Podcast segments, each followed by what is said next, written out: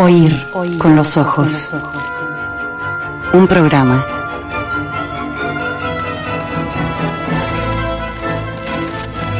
Bajo los efectos de la lectura.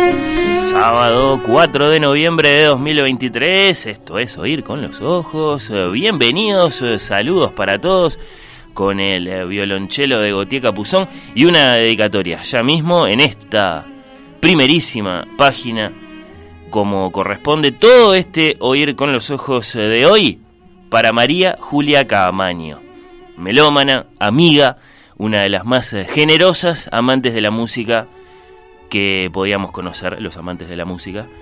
María Julia vivía con una gran pasión sus participaciones radiales, sus clases, sus temporadas de conciertos. Sobresalientemente por los últimos eh, 10 años, María Julia fue la presidenta del Centro Cultural de Música, la despedimos ayer. Muy sorpresivamente, muy tristemente, nos abrazamos bueno, eh, a todos los que como nosotros eh, la querían mucho. Y según me dicen nuestros eh, compañeros de Partido Clásico, habrá homenaje. Partido Clásico tiene preparado su programa de hoy con la voz de la propia María Julia, con música elegida pensando en ella. Queda firmada esta dedicatoria. María Julia Camaño, no te vamos a olvidar.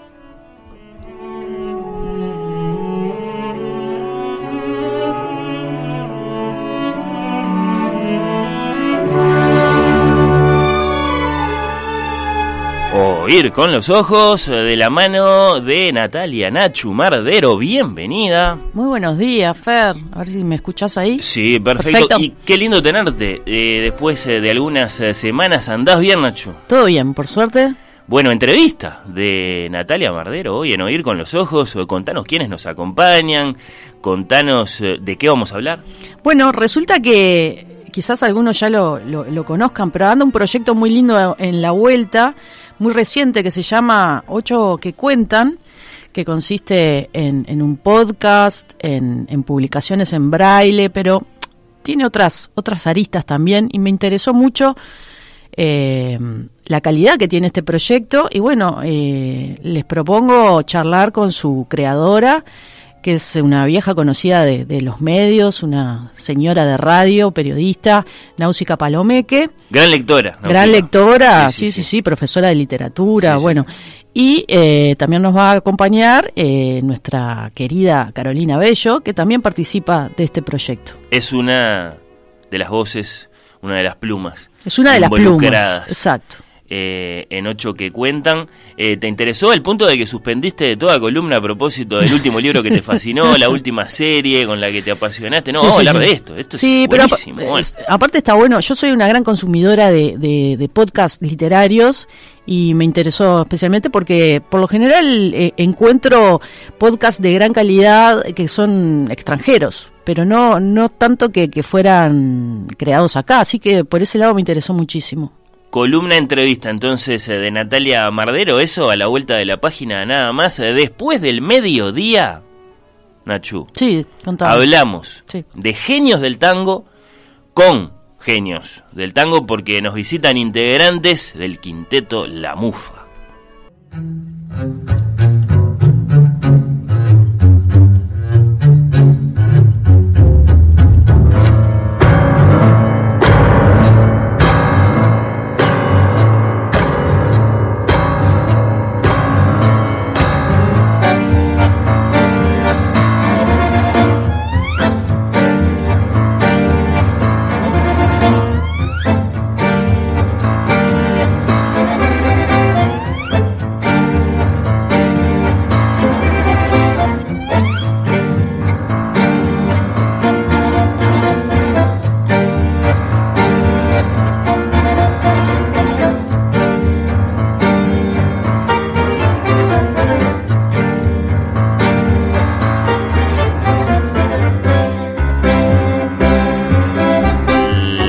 MUFA presenta su ciclo de conciertos Ucronías en Sala Camacuaya. Pasó la primera noche, se vienen otras tres. Y en el Teatro Solís. Y antes de lo que queda de este ciclo, con ese gran cierre, además, con quinteto de tango y trío de jazz en la sala principal del Solís, nos visitan.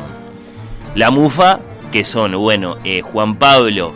Eh, eh, Silagui en eh, contrabajo, Adriana Borgarelli en violonchelo, Vivian Graf en eh, violín, pero que, bueno, eh, son también nuestros invitados. Joaquín García, el pianista, y Martín Pujín, el bandoneonista. Además, Nachu, tres invitados especialísimos que añadimos para esta nota que hemos preparado con mucho esmero. Nos acompañan el musicólogo y periodista Alexander Laluz, muy vinculado muy cercano a la MUFA por varios motivos que ya nos van a contar ellos mismos. Daniel Pipi Piazzola va a ser parte de la nota también. No solo es el nieto de Astor, sino que es un gran baterista argentino que llega al Uruguay para presentarse con su trío de jazz y con eh, la MUFA, todos juntos, como decía, en el Solís. Y por último, el tercer invitado, no, no, no, no, no sé si adelantártelo. ¿Por qué no? es el ahora- más especial de todos. Bueno, ¿y, Es muy especial. ¿y cuándo lo vas a decir? Eh, no sé. Es, es tan especial que no es un ser humano. Opa. No es un ser humano, es. O, o- o- o no sé, o capaz que sí. Es una criatura. Es, es un dios. Ah, sí, sí, sí, sí. Mira, ahí lo estamos escuchando.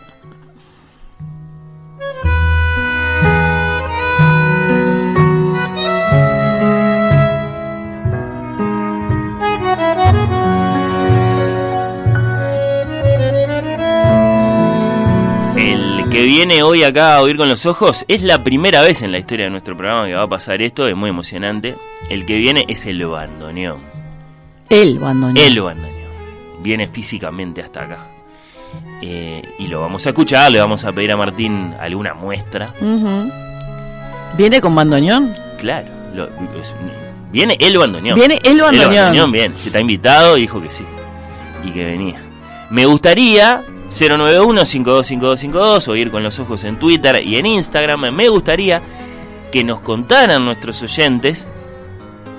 eh, capaz que te lo pregunto a, a vos misma, Nacho, eh, en, en este instante.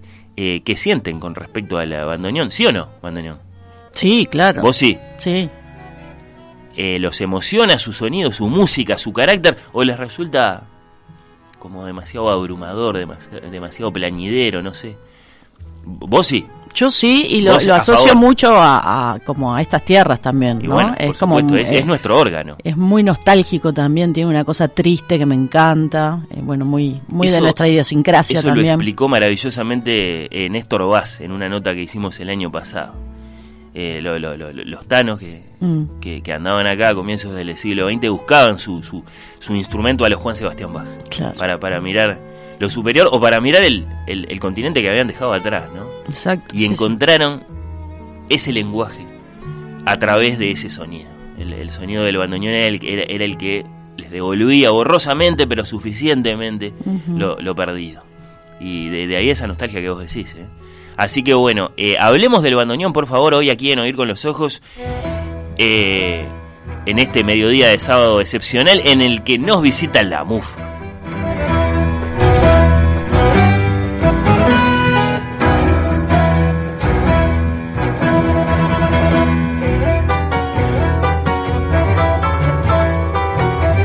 Tenemos un programa temáticamente muy variado, me parece. Sí, ya vi. Eh, al pie de una semana, sobre todo un cierre de semana dominado por un único gran tema en materia de comunicación y noticias. Ya nos vamos a meter No, con no, eso. no, ya sé, me imagino. No, pero eh, no va a faltar. Eh, eh, el, el tema de la semana en nuestra sección, esa canción eh, ya la escuché. Antes, un poco de agenda, Mm.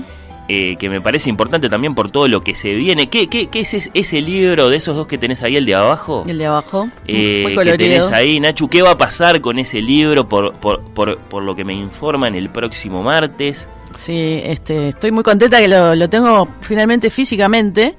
Este, vestuario el último libro de Ignacio Alcuri. Vestuario con B larga. Con B larga, eh, en un juego ahí de, doble sentido muy simpático. Entre Cortázar y el fútbol, no sé cómo, cómo hacer la un poco cruz así, ahí, ya me voy a asomar para Sí, sí, hay, mucho fútbol en este libro, eh, mucho humor obviamente, como nos tienen acostumbrados Nacho Alcuri, que lo presenta el próximo martes en ese lugar tan lindo que es Charco, a las 19 horas. Maldonado y Río Negro. Una, no- Maldonado no, no pero 1477. Ahí va. Y bueno, eh, allí estaré acompañándolo. Ah, mirá cómo es la cosa. Sí. Nacho Alcuri y, y Y Nacho, Nachu. Nachu y Nacho. Nacho y- qué lindo. Un tra- Sí. trabalenguas, más o menos. Eh, así que... No sé qué va a pasar en realidad. Él es un, un hombre de Aries que, que tiene todo bajo control, ¿viste? Como Luis Miguel. Este, yo no sé. Yo Yo- voy y no sé qué voy a dar. Yo vi una vez una presentación de un libro de, de Nacho eh, que terminaba con que él se afeitaba en cámara. Bueno, bueno, yo estoy lista a todo. O sea, Yo voy a acompañarlo, Bueno. le haré algunas preguntas, Sí. este, pero después creo que él Qué divertido. es un, un showman que, Nacho, que nos va a entretener. Así que tiene nuevo libro, hacía tiempo que no publicaba. Sí, hacía varios años. Desde su novela, eh, la de la crisis de los 38, ¿era? bueno, y ahora ya, ya, ya Sí, pasó hace rato eh, esa crisis. Cuando salió esa novela hablamos con él, ahora hace tiempo que no, que no, que no le conocíamos libro nuevo. Él venía a un ritmo importante, sie- siempre. Sí, sí, siempre cada dos años por lo menos. Sí, sí, Pero bueno, está es muy ocupado. noticia. Está muy ocupado, es un hombre de radio, de, de, de- de los medios, De eventos. escribe, este, en, bueno, este, siempre está reseñando cine, de series. Eh, pero bueno, por suerte se, se tomó el tiempo de, de- de reunir estos cuentos que son muy divertidos y bueno, los esperamos el martes por ahí. Que se llene. Martes 7, eh, ¿había hora? hora 19. 19 horas ahí en, en, en Charco se presenta el nuevo libro de Nacho Alcuri de la mano de Nacho Mardero. Por otro lado, el próximo viernes, Gran 10 día, de noviembre, claro, es, es San Libro. Exacto. Es San Libro, es eh, la Noche de las Librerías, séptima edición. Casas eh, librescas de todo el país van a estar participando, dice la coordinadora de este bueno eh, evento que es la Intendencia de Montevideo, que lo que se proponen es dar visibilidad a las librerías uruguayas como patrimonio y como identidad del país. Destacar la figura del librero como mediador entre las publicaciones eh, y el público, así como concebir los libros como un derecho cultural de la ciudadanía. Lo más importante, desde luego, a destacar, más allá de ese lance eh, libresco político, eh, lo más importante a destacar es que esa noche las librerías, las que participan, están abiertas hasta la una de la mañana. Sí. Así que es como es como San Patricio, pero eh, además de que te, te emborrachas eh, con San Patricio, te emborrachas con, con tus libros favoritos. Porque hay lecturas. Charlas, talleres, presentaciones, conciertos. sí, claro, claro. claro, claro. Eh, en Oír con los Ojos vamos a conocer cuatro propuestas con algún mínimo mm, detalle a manera de selección, de muestra, ¿no? De invitación a que se asomen a todo lo que hay para hacer. Hay que armarse un itinerario, hay que elegir. Hay una grilla en la vuelta que pueden consultar Sí. para elegir los lugares a visitar. porque son muchas tentaciones Mm. eh, sucediendo al mismo tiempo y entonces hay que moverse un poco por, por la ciudad, hay que perderse cosas irremediablemente y ese es el sentimiento que va a quedar porque la sensación es que nunca antes habíamos tenido una noche de las librerías por, por, los, por los anuncios que hay por ahí Mm. eh, tan jugada desde el punto de vista de la programación. Eh, empezamos ahora mismo con la lupa acá en la Ciudad Vieja, acá cerquita, es lo Sí. lógico, estamos en Plaza Independencia. Nuestros vecinos. Empezamos con eh, la lupa, saludos para Francisco Astori. Este próximo viernes 10 de noviembre es la séptima edición de la Noche de las Librerías y en La Lupa el plan al que las y los queremos invitar comienza minutos antes de las 20 horas con la participación de tres grandes escritoras que harán lecturas seleccionadas por ellas mismas y ellas son Gabriela Escobar, Tamara Silva y desde Argentina Camila Sosa Villada. Luego Pata Kramer musicalizará un rato de la noche, cerca de las 21 horas, y recibiremos posteriormente a Marcos Aramburu, también desde Argentina, que será entrevistado a razón de su libro reciente Las ceremonias, crónicas de personas que usan drogas. Y finalmente tendremos el cierre musical con Romina Pelufo. A lo largo de toda la jornada también estarán los precios de los libros reducidos en un 20% y los esperamos, las esperamos en Bacacay 1318. Qué, ¿Qué te lindo, qué lindo. Como ¿Cuántas, este, eh, gente querida y además Estrellas de la Eh, literatura, sí. estrellas de la música nacionales e internacionales arrancan con Gabriela Escobar, con Tamara Silva y Camila Sosa Villada. Nosotros ya habíamos contado que venía Camila Sosa Villada al Uruguay cuando la entrevistamos Sí. eh, la semana pasada, pero habíamos dicho que iba a estar en Escaramuza, eso es más exacto, tarde. exacto. Antes- Así que va, la, podemos Sí. interceptar ahí. Yo te digo la verdad, estoy desesperada por soy muy groupie de, de Camila. Quiero conocerla. Eh, Entonces ya veo que ya sí. tengo eh, opciones para ir a perseguirla. Eh, para perseguirla seguro, no sé si para encontrarte con ella porque ¿qué anticipamos? Que se va a llenar, se va a llenar acá, se va a Obvio llenar que se va a después llenar. allá en Pablo María. Eh, claro, sí, no sí, va sí, a haber que, que, que- que empujar ahí un poco para, para arrimarse. Claro, y además después, ¿qué hace? Porque te vas, de- viene Pata Kramer, está Mm. Marcos Aramburu, terminan con Romina Pelufo, eh, está, sí, sí, eh, muy, muy, muy, muy, tentador lo que propone eh, la, la lupa en la noche de las librerías, ya vamos a conocer otras propuestas, hay otras eh, voces para escuchar. Mm, Paula eh, dice que le gusta el bandoneón, pero no sé si lo dice en serio o si se está burlando porque nos manda una cumbia en bandoneón para que conozcamos. Eh, no seas irrespetuosa, Paula. Beatriz dice que es un placer el bandoneón para ella porque es el instrumento que la acompañó eh, a través de, de- de- de su padre a lo largo de muchas, muchas horas. ¿Qué más? ¿Bandoneón? Sí. Bandoneón sí. Y con el violín, matrimonio perfecto. Eh, dice, ¿quién lo dice? María Luisa, que creo que ya tiene entradas para ver a, a la mufa en el Solís. Bandoneón, claro que sí, bello, complicado instrumento, dice Uri, me Mm. quedo atento a la propuesta de hoy. Bueno, la propuesta es escucharlo a Martín Pujín, bandoneonista de la mufa. Bandoneón es igual Piazzola, resume Raquel. Bueno, es un poco injusto con Pichuco Troilo. Eh, con bandoneonistas de nuestro tiempo. Un Raúl Jaurena, por ejemplo, que falleció hace poquito. Hace un gran un poco, bandoneonista eh, uruguayo. Bueno, sí, sí, va, va, va a llegar la página del bandoneón en este Oír con los Ojos, pero eh, programa eh, temáticamente muy variado, Nacho, en serio. Así que saludos, reverencias. No le vamos a aceptar nunca la renuncia a nuestra canciller, nuestra ministra de Relaciones Exteriores, Valentina Fuster. Recordanos, por favor, Vale, cómo se llama este programa. Oír con los ojos.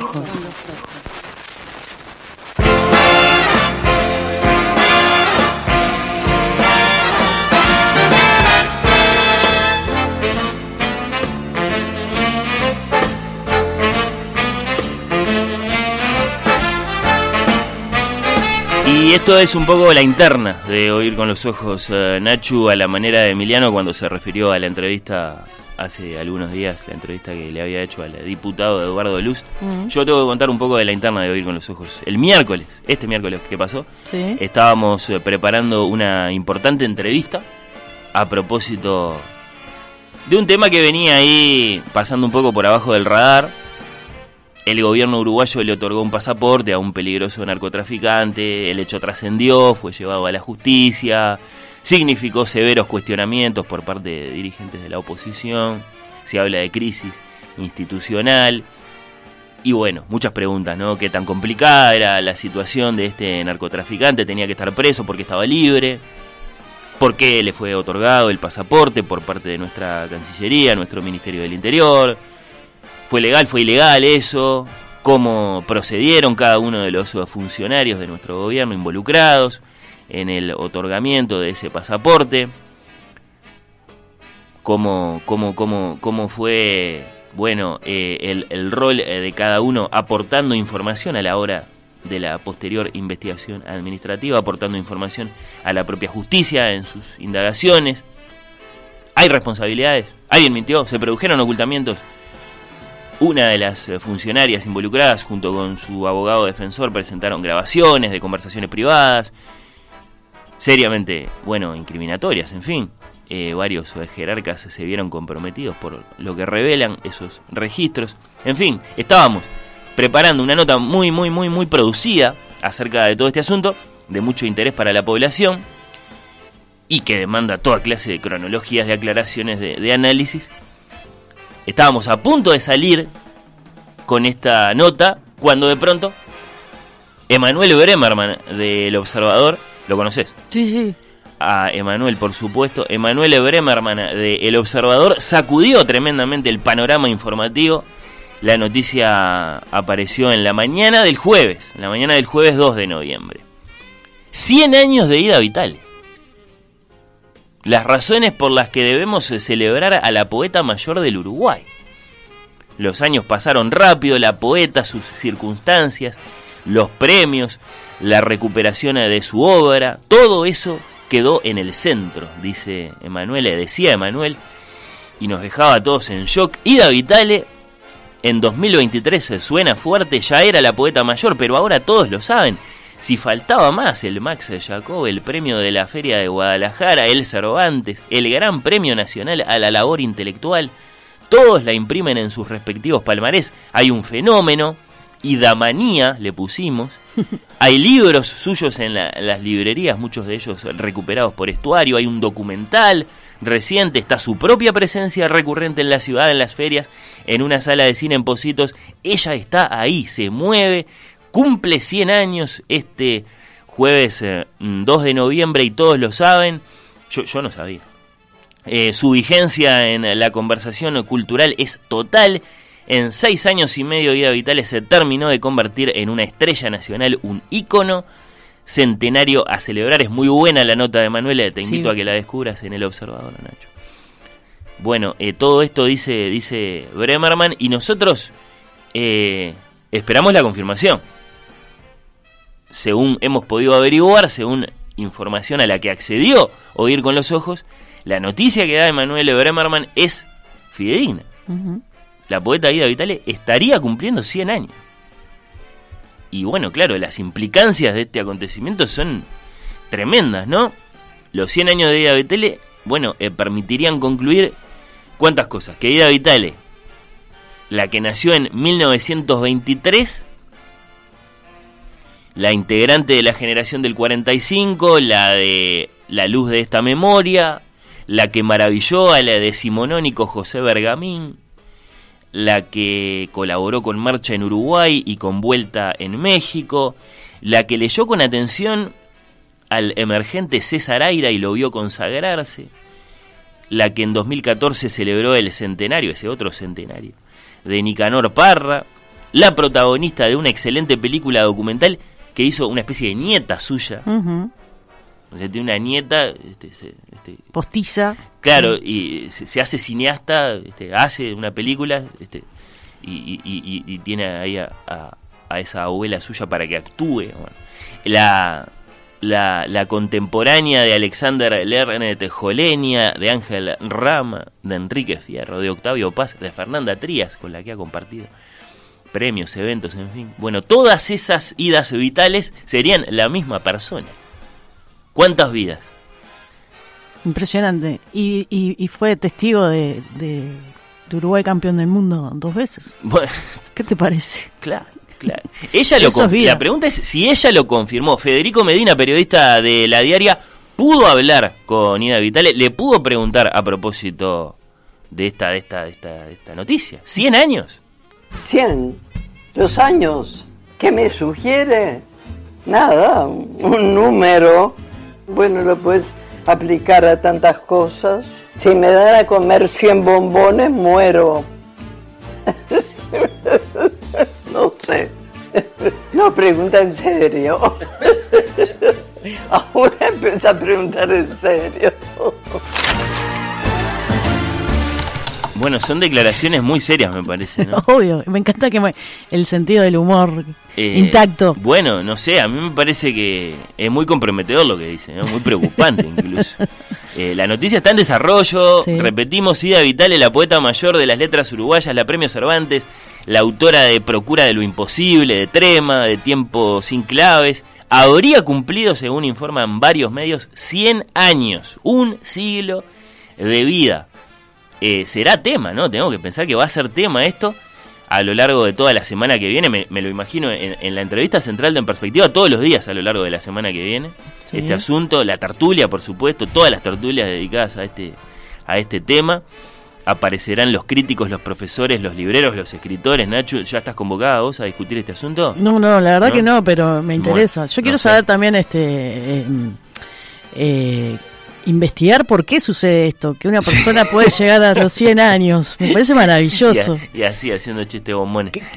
¿Es a bombones que, uno logra esto? Ya empezamos. Eh, no nos imaginamos que pueda existir en este momento un hecho más importante. ¿Con qué música la vamos a saludar? Aida, bueno, la va a elegir ella misma. La escuchamos en una de tantas entrevistas con Oír con los Ojos. Bueno, permítame que le diga que, que fue una gran alegría escucharla bueno. Mm, para, para mí, para este programa. Vez tendría que ser una conversación más sutil que esta que hemos tenido. Bueno, qué sé Totalmente de café. Sí, bueno. Yo, o de vereda. yo me, me, quedo muy contento de todos modos y creo que nuestros oyentes también de, de, de escucharla. Bueno, bueno, que vayan a oír a, a la que quién habíamos dicho hoy. y bueno, dijimos que podían descubrir la música escocesa, a los, volver a, a los barrocos, claro, volver a sí, sí, sí.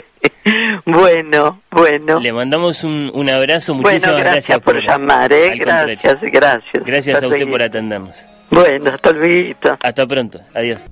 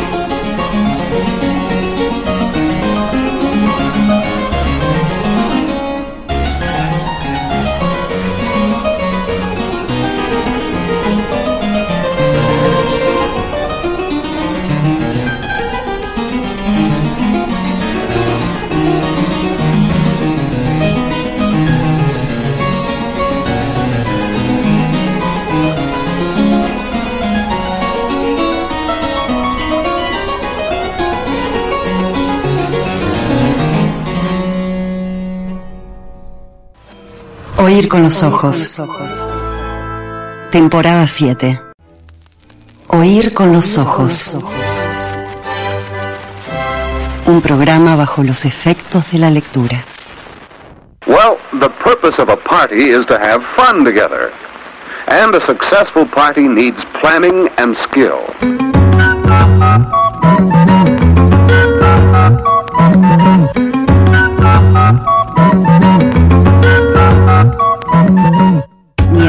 Orquesta, Natalia Mardero.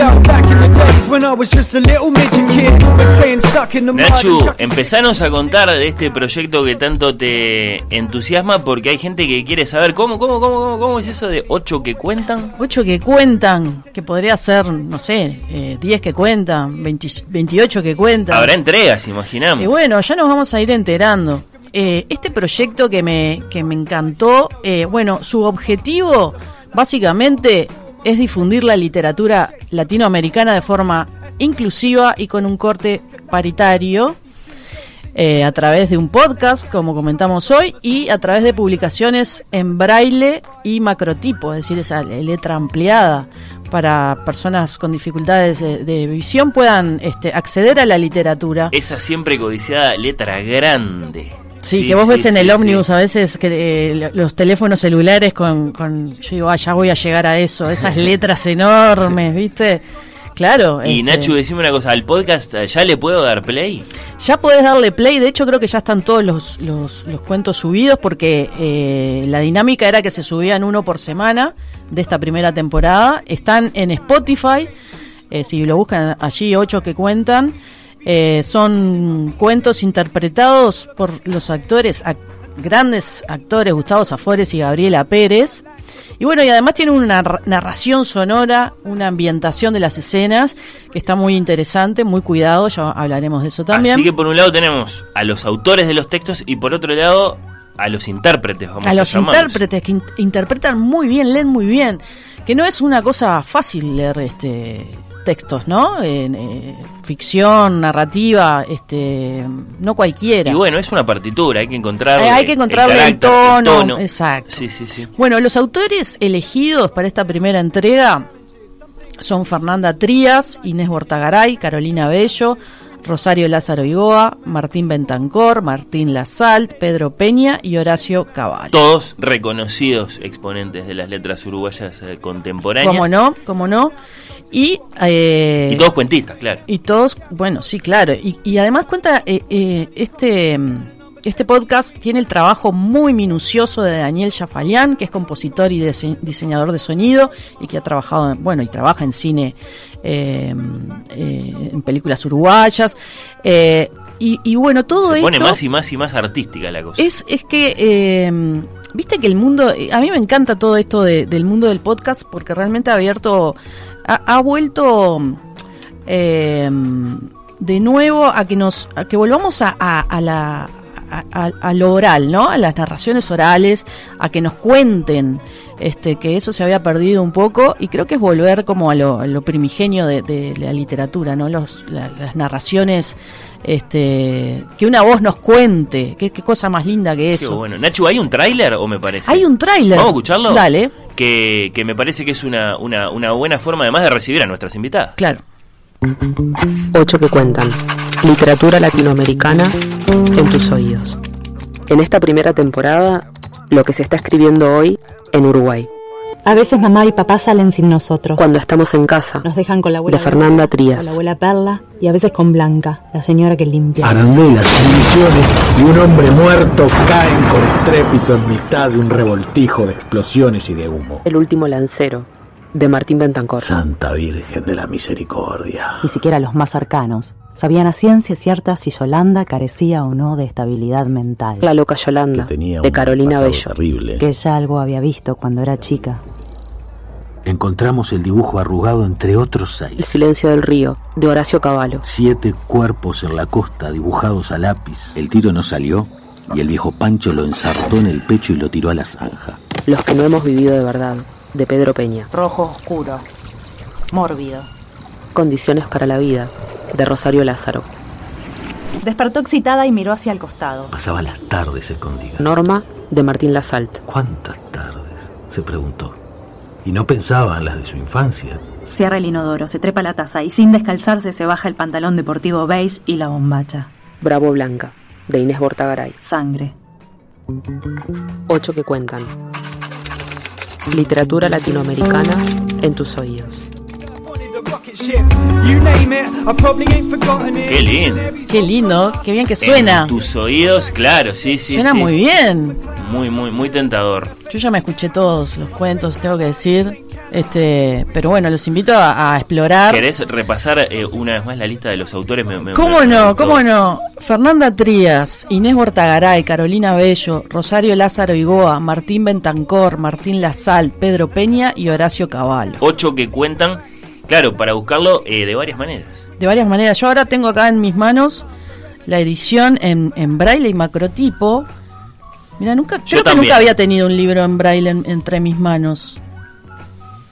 Qué loco, ¿no? Es como Es un primor eh, y, y enseguida te das cuenta del el, el esmero que hay puesto ¿no? en la realización de este volumen. Vamos a presentar a nuestras Por invitadas. favor, sí. Recién llegadita, Náusica Palomeque. ¿Cómo andan? eh, Bienvenida. la, la- la- Gracias. la mujer con el nombre más eh, enigmático y lindo que conozco desde hace años. Más mitológico. Ay, muchas Y- gracias. Exacto. Este, que de la Odisea, ¿no? Sí, es de la Odisea. Lo sacaron de la Odisea mis padres. Qué cracks, me parece genial, me parece un hombre hermoso. Bueno, que es periodista y docente Para, ¿A ella también? ¿A ella a, qué? a ti también te parece hermoso. Mi nombre... eh, Te deben haber hecho viste, bullying un bueno, poquito, ¿no? cuando era chica, cuando era niña, me costaba, ¿no? Porque la gente era como que... Esa doble A. me decía, y- claro, además en- encima la remato con una doble A que los dejo noqueados. Claro, claro. eh, al final, ¿no? Eh, y eh, cuando era chica no me resultaba tan cómodo, pero mis padres hicieron una cosa muy muy linda, que fue porque yo tenía que explicar quién era Nausicaa. Claro. No, Claro. Entonces me compraron como estas versiones para niños de la Odisea y de alguna manera entonces yo hacía toda la explicación de que el personaje y ahí me empezó como me empezó a, me empezó a gustar. una Claro. identificación que no está Y después, como más de grande, eh, me, me, me amigué con el nombre y me gusta. Y tengo esta cosa de sentir que es mío. Claro. Claro, Y es como El día que inolvidable, encuentre ¿no? con otra a entrar Claro, en crisis. Se van a abrazar. Eh, realidad. es- Yo te dije Náusica, pero Bueno. Aunque Ida Vitale Sí. me discutió un día que no lleva el acento. Ah, mirá Así vos. que yo respeto a Ida. Si lo dice Ida. No debe haber nadie en Uruguay que lea con, con, con- ese grado de atención. Es, es así. Bueno. eh, que lea, que escuche. Eh, Nausicaa Palomeque es. Periodista. de, de ocho que cuentan. Bueno, es la, la ideóloga. Es la ideóloga. Es, es periodista y docente, universitaria, realizó una maestría en estudios latinoamericanos con una investigación sobre la narración de la violencia en México. Corregime si... si Igualito que esto, ¿no? Bueno, pero es interesante todo el recorrido que has hecho. Se ha dedicado al periodismo escrito y radial, también ha trabajado como periodista independiente en investigaciones sobre explotación sexual y derechos humanos. Y en 2022, junto a Matilde Campodónico, obtuvo el Premio Nacional de Periodismo eh, por su reportaje Diles que no me maten sobre la migración en México. Eh, y además contamos con la presencia de una amiga de la casa, eh, la queridísima Carolina Bello. Una de las ocho. Y una de las ocho que en 2016 ganó el premio Gutenberg, entregado por la Unión Europea y Fin de Siglo, por su preciosa novela Urquiza, y que de hecho parte de Urquiza está en Ocho que Cuentan. Eh, desde 2018 es guionista para cine documental. En 2020 su libro Octubre fue incluido en el programa de literatura uruguaya 2 en, la Facultad de Humanidades. Eh, gran libro además. Recibió la mención por eh, narrativa obra édita del Premio Nacional de Literatura 2020. Ganó la beca Justino Zavala Muniz para creadores en la categoría de letras. Y bueno, en, en 2021 la tuvimos aquí de visita cuando editó El resto del mundo rima por literatura Random House. Bienvenida, Carolina. Muchas gracias. ¿Cómo están? Muy bien. Bien, contentos de tenerlas. eh, para, para, para conocer, eh, Nachu, eh, tanto más. Bueno, que queremos, queremos saber detalles y la pregunta obvia eh, para empezar y romper el hielo náusica es ¿dónde estabas? ¿Qué estabas haciendo? ¿Qué, qué, qué pasó por tu cabeza cuando se gestó este proyecto? ¿Cómo surge? Estaba haciendo gimnasia, tengo clarísimo. ¿Lo el tenés claro? ¿Te acordás? No, pero no tiene Es como, ¿Te acordás cuando lo de las torres gemelas que estabas haciendo? Pero es muy absurdo, porque estaba haciendo gimnasia, Bueno. mirando la tele y de pronto, tengo que hacer un proyecto. No ¿Qué sé- conexiones hubo ahí para que.? No tengo la más mínima idea, pero tengo clarísimo el momento en que se me ocurrió. Mm. Eh, fue así, fue, bueno, no sé, se habrán cruzado los astros. ¿Y lo ¿Pero qué imaginaste de inmediato como es hoy? ¿O fue.? Ahí va, o- ¿qué fue o- lo que o tuviste ocurrió? como no, una. yo, yo lo que creo es que ahora que lo miro un poco para atrás, así hago como un repaso, es hace unos años, ya, ya unos cuantos años, hice un podcast Mm. con la historia de un joven uruguayo eh, que tiene ceguera y que tiene una que se llama Juan Pablo Culazo eh, y que tiene una habilidad increíble para reconocer oídos de pájaros. Y yo hice un podcast, un episodio para Radio Ambulante con la historia de él. Ese niño vaya Cantos. vaya, no sé si ustedes se acuerdan. ¿Se acuerdan Claro. aquella publicidad de la Fundación Braille? Sí. Que niño leía Vaya Quiroga. Sí, bueno, sí, ese, bueno, ese es Juan Pablo. Eh, Juan Pablo es un hombre ahora, ¿no? Eh, vive en Colombia, es un hombre, y yo conté su historia porque él ha desarrollado, tiene oído absoluto, tiene como, ¿no? una especialización muy increíble para reconocer oídos de pájaros. Y creo que ese esa, ese de crear ese episodio, trabajar en ese episodio fue como un punto de quiebre. Mm. Más allá del día que estaba haciendo gimnasia y se me ocurrió. Claro. Digo, pero ese fue un punto de quiebre. Fue hace unos cuantos años ya, porque me sensibilizó. Primero fue el primer episodio que yo hice en podcast, que eso también fue como una experiencia, ¿no? De- si bien yo vengo de trabajar muchos años en radio, pero fue la primera vez que hice un podcast y me sensibilizó con el tema de la inclusión. Claro. O sea, si yo puedo decir, bueno, en qué momento yo empecé a pensar en la inclusión, fue ahí. esa, esa ampliación de lo literario eh, a, a la lectura en voz alta y al, y al, y al braille. Exacto. Y, y también empezar a eh, eh, como a, a sensibilizarme cómo era la comunicación, a sensibilizarme, ¿no? Como eh, a que el acceso, porque hay muchas cosas que se puede leer online, claramente, pero el acceso, esto que a, a todos nos pasa, los que estamos en esta mesa, que nos gusta el, el objeto, ¿no? Nos, gusta tocarlo, leerlo, ¿no? Tenerlo, ese disfrute del libro, no siempre lo tiene una persona que no que tiene ceguera o que tiene baja visión, porque hay muy pocos ejemplares en braille y en macrotipo, que es la letra ampliada. Claro. ¿Y en qué consiste específicamente Ocho que cuentan? Porque tiene varias aristas que ya fuimos comentando, pero Sí, bueno. estoy un poco loca. o sea, básicamente. Eh, Varias manifestaciones. Sí, eh, son como dos grandes eh, objetos, digamos, ¿no? Uno es un libro que a su vez tiene como varias versiones, que es en braille y macrotipo, letra ampliada, y la letra ampliada tiene dos versiones, eh, para el que trabaja en la compu, 24, tamaño 24, y Mm. tamaño 48. Este es 48. Sí, es grandecito. Es grande, Sí, sí, sí, ¿no? sí. Eh, y viene eh, con un con, un co- con estos libros los libros se, de- se van a distribuir en los liceos del Uruguay donde Mm. hay jóvenes con ceguera y baja visión es un libro que no se vende E- ese es el, Claro. el destino del libro es ese Eh, por lo que tengo más o menos investigado hay unos 500 jóvenes en Uruguay con registrados con ceguera y baja visión en los liceos públicos Van a recibir su ejemplar. que van a llegar la idea es que llegue a esos liceos Bien. eh, y a su vez, esto viene. eh, Los libros tienen un código QR en el que vos te podés conectar a un podcast que está en las plataformas. Por ahora está en Spotify, pero la idea es que esté, es como multiplicarlo a otras, Mm. Donde te vas a encontrar con esos cuentos interpretados por actores uruguayos, por Gabriela Pérez y Gustavo Zafores, que además tienen una narración sonora eh, realizada por Daniel Jafalián, que es, Daniel es el sonidista del cine uruguayo, digamos, si uno lo empieza a buscar, está acá en muchas películas de cine, y Ahí él hizo un trabajo... una verdadera realización. Él hizo un trabajo muy bonito de, de sonido. Nausica, Sí. ¿a quién le contaste la idea? ¿Con quién te asociaste para hacerlo posible? Eh, con los primeros que yo conversé fue con los escritores, porque Bien. fueron como mis, mis, mis, mis aliados. O sea, eh, cuando yo empecé a contarlo, cuando empecé como a, como, a im- como a ima- esto, esto va en un fondo MEC, ¿no? Entonces, Ahí está. este, eh, cuando lo empecé como lo que tienen los fondos MEC que está bueno es que te, te piden cosas, ¿no? Entonces vos te- necesariamente lo empe- le empezás a dar forma. Eh, vos tenés que Sí, escribir sí. un proyecto, tenés que eh, invitar gente, Llenar planillas, tenés que llenar y eso que por ahí es un poco engorroso, Mm. eh, Te también, te, ayuda a también te, ordena y, y le da forma, que no quede una cosa como eh, mm, difusa, ¿no? Claro. Entonces Ujú. decir, bueno, ¿cuántos escritores son? Tantos. ¿Cómo establezco el criterio? ¿Cómo, ¿No? Como que te va como ordenando. Claro, Una- ahí la, la otra parte de eso, ¿te acordás? Me acuerdo del mensaje de Nausica que... Que además nunca habíamos una hablado. Nunca Ah, habíamos- Nunca no se habíamos hablado. Y, y bueno, me llega ese mensaje, yo creo que te Por debe haber pasado sí. Nau, con todos los escritores y escritoras. Eh, no había mucho tiempo para pensar un sí o un no, ¿no? Eh, ya te decía, el, te describía el alma del proyecto, el para qué el proyecto, sí, no sé quién sos, pero sí, o sea, no sé quién sos en el sentido de que no te conozco, nunca le había visto la cara. Y, y, o sea, no, ni siquiera me dio googleo, ¿no? Eh, sí.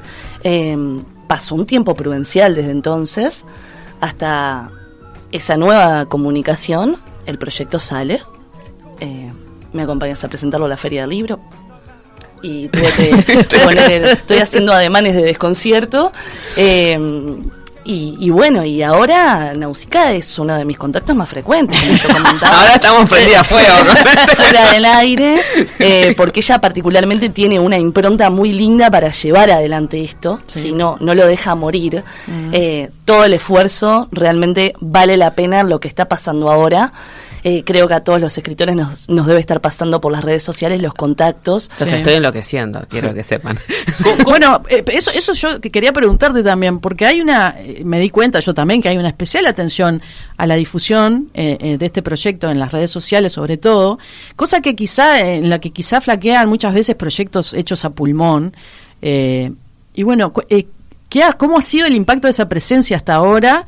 ¿Y, y qué se espera también de esta, de esta difusión tan fuerte, además? Eh, eso es cierto. Yo eh, creo que el hecho de que yo sea periodista también ayuda Y a que yo que sí, pueda claro. eh, visualizar que hay como este proceso tiene como muchas etapas. Mm. Una cosa fue esas primeras charlas con los escritores que fueron como los aliados. También jugó un rol que no me quiero dejar de mencionarla.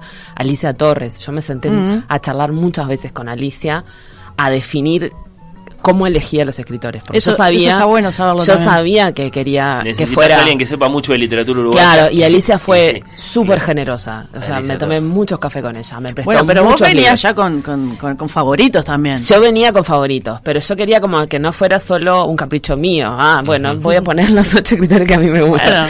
Que también está bueno, pero Sí, que sí. yo quería un criterio que, que, que me trascendiera a mí, ¿no? Entonces, eh, Alicia me, me, me, me prestó libros, me orientó, eh, y ahí hicimos un corte. Dijimos, bueno, eh, tiene que haber un corte generacional, yo quiero Mm. jóvenes, jóvenes profesionales de la escritura, literatura actual, ese era como Sí, mi sí, sí. objetivo. Eh, quiero que haya un corte paritario, quiero que sean, este, quiero que haya mujeres en mi proyecto, quiero mujeres en mi proyecto. Entonces de- me resolví por el corte paritario y, y por supuesto un criterio estético, ¿no? O sea, son buenos cuentos. Y, y después hubo como una especie como de empezar a armar como este collage Mm. donde yo quería que, que y además que funcionaran oralmente, que era lo que estaban conversando hoy al comienzo. O sea, que, que, que tuvieran una oralidad, porque no todos los cuentos, me empecé a dar cuenta, no todos los cuentos funcionan igual. Entonces lo que yo hacía era leer, los leía en voz alta. Claro. Los leía en voz alta en casa como una loca, ¿no? Los leía en voz alta. Este, mi marido los escuchaba. Yo decía, ¿te gusta? Todo el día leyéndole cuentos. Una Eh, cosa que, que yo no sé, que, que tal vez eh, nuestros oyentes no sepan, ¿cómo se hace eh, eh, eh, la, la- la- la- la traducción, vamos a decirlo, a- al braille de los textos? Bien, pero ¿me dejas contestarle a Natalia? Claro, Vamos por faltó, faltó más del No, por tema de difusión. Porque no, porque, No, porque- no, porque claro, tiene como, no, no, todo bien. No, yo, pero yo es- contesto Estamos todo. ansiosos por saber todo. Es No, peri- es entonces como no que esa, nos- no, los ordeno, ¿viste? la entrevista. Te hago la- el cuestionario. Soy horrible. Esto de estar del otro Contame lado. lo que quieras. Eh, no, entonces es como que esa primera parte. Entonces yo le puse como mucho amor a eso, empecé a llamar a los escritores. Destaco mucho también. Eh, todos me dijeron que sí de entrada. Eh, Mm. así como Carolina, todos me dijeron que sí. Todos, y, y ahí creo que me empecé a dar cuenta de que era un proyecto. Me acuerdo que Martín me dijo, vas a ganar. Me dice, vas a ganar, este proyecto tiene que ganar porque te, o sea, no, no puede no ganar. o sea, y era como que lo iba contando y me iba dando cuenta que, que, que estaba bueno el proyecto. Bueno, vos lo contás siempre con mucho entusiasmo y contagias eso también, ¿no? Y le, y le quería preguntar a Caro también eh, eh, su participación en la elección de- del texto, si tuviste o metiste cuchara, si est- estuviste de acuerdo, ¿cómo fue No, eso? no, no, no. No, esto es una Eh, dictadura. Confié, confié. Ella eligió la loca Yolanda. Que, Urquiza, como- viste que muchas Es veces nos pasa a los escritores que como ya estás en otra cosa, ya pasaste varios libros después de ese, capaz que hasta estás en otros temas, en otros Sí, tonos, sí, en otras búsquedas, y, y Urquiza queda como parte, al menos a nivel personal, en otra estantería, ¿no? Del vínculo. Y lo que me pasó es que cuando Nausicaa me manda el cuento, off the record, todavía no estaba publicado, me dio unas instrucciones para escucharlo, ¿no? Sí. Y, y yo la seguí al pie de la letra. Eh, me pasó una cosa muy loca que, que fue el viejo y querido extrañamiento de escuchar ese cuento y, y emocionarme como si fuera una lectora, ¿no? Como Claro. quien no conoce el telón de fondo de los cuentos Mm. o, o- o de eso que conté Lo ahí. recrearon. Y, y el diseño sonoro que tiene Mm. y las actuaciones de Gabriela y Gustavo, porque son actuaciones, son Sí, interpretaciones sí. con actuación, sobre todo en este cuento que hay distintos escenarios y hay diálogo, hay mucho diálogo Mm. que daba paño para ser interpretado. Eh, me emocionó literalmente hasta las lágrimas la primera vez que lo escuché y dije, si me pasa esto con mi propio cuento, como una cuestión de si no lo hubiese escrito yo, ¿qué me pasará cuando escuche los otros? ¿No? Y, y creo que es una experiencia hermosa que tiene una razón de ser para, personas ciegas o con baja visión, pero que exista este podcast en el marco de la literatura uruguaya con una primera temporada, ¿no? Porque ahora somos los ocho de, Sánchez Padilla, pero vamos a ser más. eh, Seguro. Si esto sigue, y seguro. Eh, me parece sano, me parece 16 que saludable. cuentan, ya está anunciado. Sí, no, sí. no, No, es ocho. cierto. Y también para llegar a otros públicos que Claro. quizás eh, no están tan habituados a la lectura en sí, ¿no? Eh, me parece que es un, un gol de media cancha y, y bueno, no, ya te digo, te respondo la pregunta en concreto, no tuve injerencia con la elección, me pasó eso en el principio, uy, la loca Yolanda escribió otras cosas después, pero me hizo hasta revalorizar Urquiza, en, en ese sentido de, ¿en qué momento escribí esto yo? Si, si lo tuviese que hacer ahora, no lo hago, ¿no? Estos cuentos interconectados que, que mucha gente, entre ellas vos, Nati, decís que es una novela. Eh, Exacto. No, y me pareció, me pareció acertada la- la elección, además, por eso que vos decís, ¿no? Las posibilidades sonoras que, que el texto este, habilita, está, está Es genial. hermoso. Quiero decir una cosita más. Eh, otra cosa que a mí me encantaba de esto es que yo termino de escribir un cuento o una novela y sh- no está terminado hasta que no lo leo en voz alta. Bien. Si bueno. tengo un interlocutor que banque los trapos, buenísimo. Pero si no, también entro en, en la demencia de, de mi voz rebotando en, en mi casa, Claro. porque al leerlo en voz alta me doy cuenta del- de la textura, del tono, de un montón de cosas que no, esta coma no, o este punto acá no es, no es, no es punto y seguido, o los diálogos, incluso que para mí tienen gran importancia en su oralidad y que Sí. que fluyan. Eh, si no lo termino de leer en voz alta, lo que haya escrito no, no, no lo terminé. Entonces esto fue como las grandes ligas de, de Ahora- ese ejercicio. Ahora que decís eso, ya le pregunto a Náusica, si ¿pensaste en algún momento que fueran los autores y autoras que leyeran o no? ¿O no pasó por tu cabeza eso? Tengo un pos- una posición un poco radical. Bueno, quiero saberlo, por favor. Yo, yo la veo venir, los autores no saben leer. Eh, no, voy a decirlo así. Los autores saben escribir. Entonces, a mí me parece realmente que hay escritores que leen precioso y que tiene un, hay un encanto muy particular en escuchar y saber que el que está leyendo es, la, es esa persona que lo escribió, pero eh, los actores son los actores, son Claro. los que saben interpretar. Entonces, a mí me gustaba la idea de que, de que esto tuviera una interpretación hecha por actores. Bien. E- Ese fue como, eh, digamos, ese es el oficio del actor. Entonces, a mí me parecía que... Cada cual a lo suyo. Claro, claro. Y es lo no que me da- a poner a leerlo yo tampoco, o sea que iba a quedar espantoso. Y es lo que la, le da la unidad, lectura del propio autor siempre tiene un valor documental, ¿no? Tenemos Claro. casos ilustres, por supuesto. Claro, Y, vos- y sabemos que el valor que tiene esa- Claro. esa, lectura Claro, eh, eso, es eso particular, sí. ¿no? O sea, Eh, eso otro sí. es más, más, más amplio. Eso sí, vos escuchás y sabes que es él y decís, o es ella, y Sí, decís, sí. wow, qué, qué lindo, qué bonito, ¿no? O sea, Mm. tiene un encanto. Eso, eso no lo voy a discutir, digo. Pero no siempre leen bien. No, esto, A mí cierto. me Y gusta entonces, ¿por? Cortázar, poner Cortázar me gusta, pero no, es verdad que no hay tantos más. No, y, y me parecía me parecía lindo buscar una interpretación, porque yo estaba Claro. pensando en eso, en una narración sonora. Eh. Eh, ay, me quedé culpable porque como que me hicieron preguntas y no las contesté. No, yo- yo quería Pero vos saber. querías- Pero pregunten, pregunten todo. ¿Quién la hace? Eh, ¿Qué tan sencillo es eh, llevar eh, estos textos que los que los tenemos en nuestros libros tradicionales de pronto a este libro tan atípico? Bueno, ahí, eh, lo primero, ahí tuve que aprender bastante, ¿no? Estoy aprendiendo en realidad. Eh, entonces tenés, ah, eso también definía la elección de los cuentos. Cuando vos pasás un texto de, en tinta, ¿no? A, a braille, casi que se por- tenés que multiplicar, multiplicar por tres o por cuatro, por el tamaño que agarra. Porque el braille, los puntitos esos que uno, ¿no? Que, Claro. este, que están como, des- eh, no sé cómo, que En sobresalen al papel, que tienen como un relieve, des- despliegan un tamaño importante. Entonces, un cuento en corto se convierte en una novela. Entonces, en general, los libros, los libros en braille son libros Voluminosos. importantes. De hecho, ese que tenés tú ahí es la mitad del libro. Ah, mira. Es medio libro. Hmm. Eh, son cuatro cuentos ahí, ahí nomás. Eh, son grandes.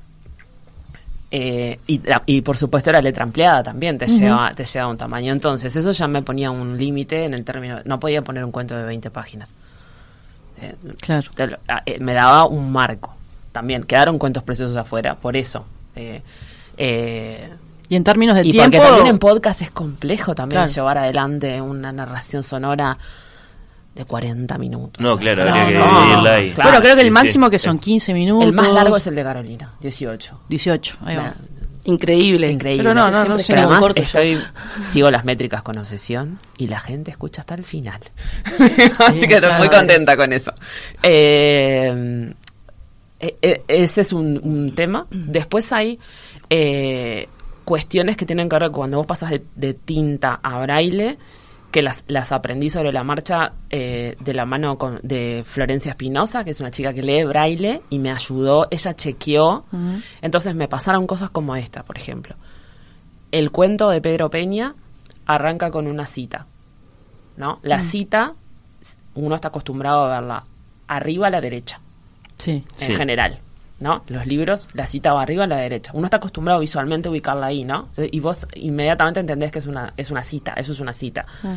En braille eso no funciona, porque cuando vos vas leyendo vas recorriendo de izquierda a derecha con el dedo. Entonces, si no aparece inmediatamente el texto, es como confuso, es como Claro. una información que no se entiende. Claro. Y Flor me decía, ¿qué es esto que acá, pa- al costado, a la derecha, con minúsculas, sin comillas? Y to- todo ese Claro, tipo de cosas claro. que son propias de... Yo no las había pensado. Mm. Y bueno, es parte del aprendizaje. Ese Claro. tipo de... Ir resolviendo. Ese claro, ese tipo de elementos, ¿no? Cada modo Eh, particular de encarar una Exacto, página. tiene, tiene características propias. eh, y está buenísimo para aprender. Y otra cosa que también tuve que empezar a revisar, que lo conversaba justo ayer con Natalia, es, la, por ejemplo, la comunicación inclusiva a la hora de difundir, que me preguntaban hoy, a la hora de difundir esto en redes sociales, por Ahí ejemplo. ya ayer aprendí algo- Eh, eso. eh, le dije, te paso un pique, Natalia. Eh, que lo aprendí también, porque cuando vos publicás una foto, y si la foto no tiene una descripción alternativa, la persona que no ve queda afuera de la charla, Mm. queda afuera de la conversación. Entonces, por ejemplo, las imágenes, yo procuro en todas poner una descripción. Los, eh, hay un video del libro, entonces Flor me dijo, ponele una voz en off, no pongas la explicación abajo, ponela dentro del video. En el video se muestra, ta, ta, ta, ta. Entonces, todos, la idea es que todos podamos conversar, que nos podamos como meter en la conversación. Y eso es un aprendizaje. Toda esa, toda esa ampliación, claro, de, Claro. de- de- del y eso, alcance. eso es una de las cosas que, que más me gustan de este proyecto. Lo que yo estoy aprendiendo, porque yo estas cosas eh, las desconocía. Fuiste aprendiendo en el, en el Estoy camino. aprendiendo, sí, Sí, de sí. hecho cada vez que voy a publicar la llamo a Flor y le digo, ¿te parece bien así? la tengo, La me dice, asesora. hola Nausica, buen día, me dice, tipo la pesadilla diaria. Y además ella difunde Claro. ese conocimiento porque te da como instrucciones de cómo hacerlo Bueno. también en el caso de replicarlo en tus Por propias supuesto. redes Por sociales. eso es lo que, me- lo que hizo ayer conmigo, que me pareció genial. Y Sí. bueno, es la idea, me parece, de todo esto, ¿no? Sí. Este, Sí, sí, sí. Eh, Nacho, nos quedamos sin minutos. ¿Qué, qué le querés, qué le querés preguntar a, a Caro, a, a, a Nausica, como para terminar de invitar a conocer este proyecto? No, yo quiero saber este también, eh, por un lado que me cuentes eso de- del interior, de, de las idas al interior, en qué van, a, qué van, qué es eso de llevar ocho que cuentan al interior y bueno, y después cómo sigue además este proyecto, porque ahora yo eh, ya cocinando me escuché los ocho cuentos, Excelente. eh, ya está, quiero más. ¿Querés más? Sí, Bueno, ¿cómo sigue? eh, da trabajo, Natalia. bueno, me quedó esa pregunta. ¿Cuánto, cuánto lleva a ser un bueno No. dos años y un No. cuento eh, producirlo, por ejemplo? eh, No, no te puedo decir, porque en realidad eh, todo- todos los que trabajamos en este proyecto, como todos sabemos, tenemos otros trabajos y otras Claro. cosas. Entonces lo íbamos haciendo robándole tiempo a... eh, Daniel se iba a filmar una película, volvía a hacer el sonido de una película y nos trabajábamos en el cuento. Ahí está. Eh, fueron, fueron, fueron muchas horas Mm. porque tiene vos elegís el cuento, después lo probás, después fue, yo obviamente no dirijo actores, ¿no? O sea, esa fue un viaje mío también, pero sí fue sentarme a conversar con los con los con los actores. ¿Qué le Y- marcaste? era- ¿Qué les dijiste? eh, y era como, bueno, yo quiero que vos hagas esto, no tengo la más mínima idea cómo lo tenés que resolver. Bueno, Pero para eso sos actor. Claro, claro, claro. Yo quiero que haya un clima más íntimo acá. Bien. Manejate. no, lo que a la hora de elegirlos también fueron dos actores que yo conocía, que me gustaban, me gustaban cómo trabajaban, que me gustaban sus voces, porque acá era toda vo- eh, con la voz, no con el cuerpo, era con la voz. y, y que además me parecía que podían trabajar de manera independiente, con cierta autonomía, ¿no? Porque yo, si, si había una crisis con un texto de que no salía, yo no tengo la técnica de no sé qué. no- Stanislavski, Claro, de- entonces. radial. Exacto, yo no sé cómo te saco de este, de este problema. Eh, y bueno, y por ejemplo con Gustavo Zafores, él me dijo, a mí me interesa, yo lo que, lo que necesito es charlar el cuento, como ir, como...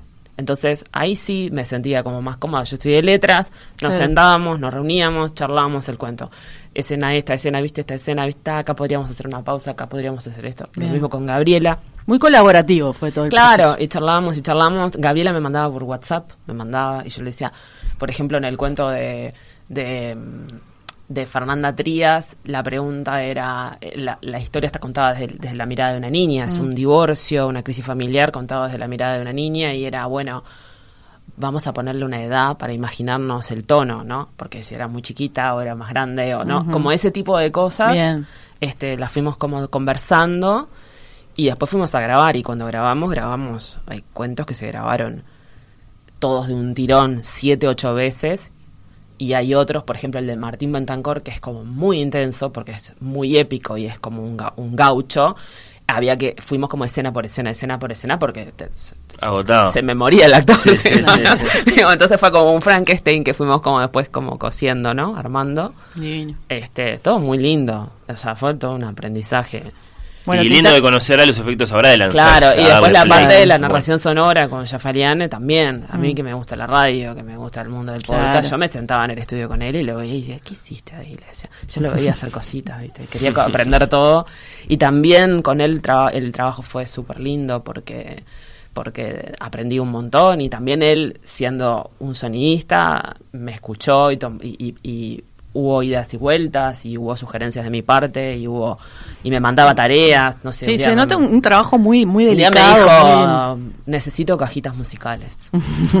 y allá salí yo A ma- mamá, mi cajita musical. Las de mis amigas, las de las hijas de mis amigas. Es que quizá la gente no imagina el trabajo que requiere, ¿no? Esos soniditos que uno escucha de son fondo un montón, son un montón. Y, y él apeló eh, en el cuento de Carolina hay un trabajo eh, que fue el cuento que hicimos a dos voces además Sí, fue, es el único que hicimos a dos voces entonces hay un trabajo como con los rumores son los Mm. rumores del pueblo como una cosa con los ecos Sí, sí, sí, Este, y- Bueno, y te interrumpí cuando ibas a contar cómo, cómo sigue esto. ¿Cómo sigue? Bueno, lo que queremos hacer es, primero, que lo más... O sea, eh, vos me preguntabas por la difusión eh, Mm. hoy, y es...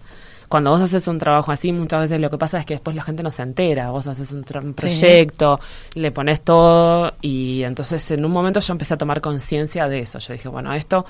eh, soy una especie de pequeño proyecto na- navegando en Spotify. Necesito que la gente se entere, porque si no, entonces es muy importante la difusión. Es, es muy importante esto que estamos haciendo acá, charlar, conversar, que la gente lo escuche, este, que, que, que entre a Spotify y lo busque, ocho que cuentan. Eh, y después también una idea que, que, que además me parece muy divertida, que es este, ir a los lugares, yo estoy apelando mucho a las comunidades de los escritores. Ujú. Entonces, eh, tengo escritores, tengo a Martín Bentancor, que vive en Los Cerrillos, Claro. tengo a Pedro Peña, que vive en San José, eh, Rosario Lázaro vive en Australia, me queda un Bueno. poco lejos, pero Rosy me escribió y me dijo, eh, el año que viene, en otoño, mm, voy a, Mo- a Uruguay, eh, hagamos algo en La Paloma. Le digo, dale.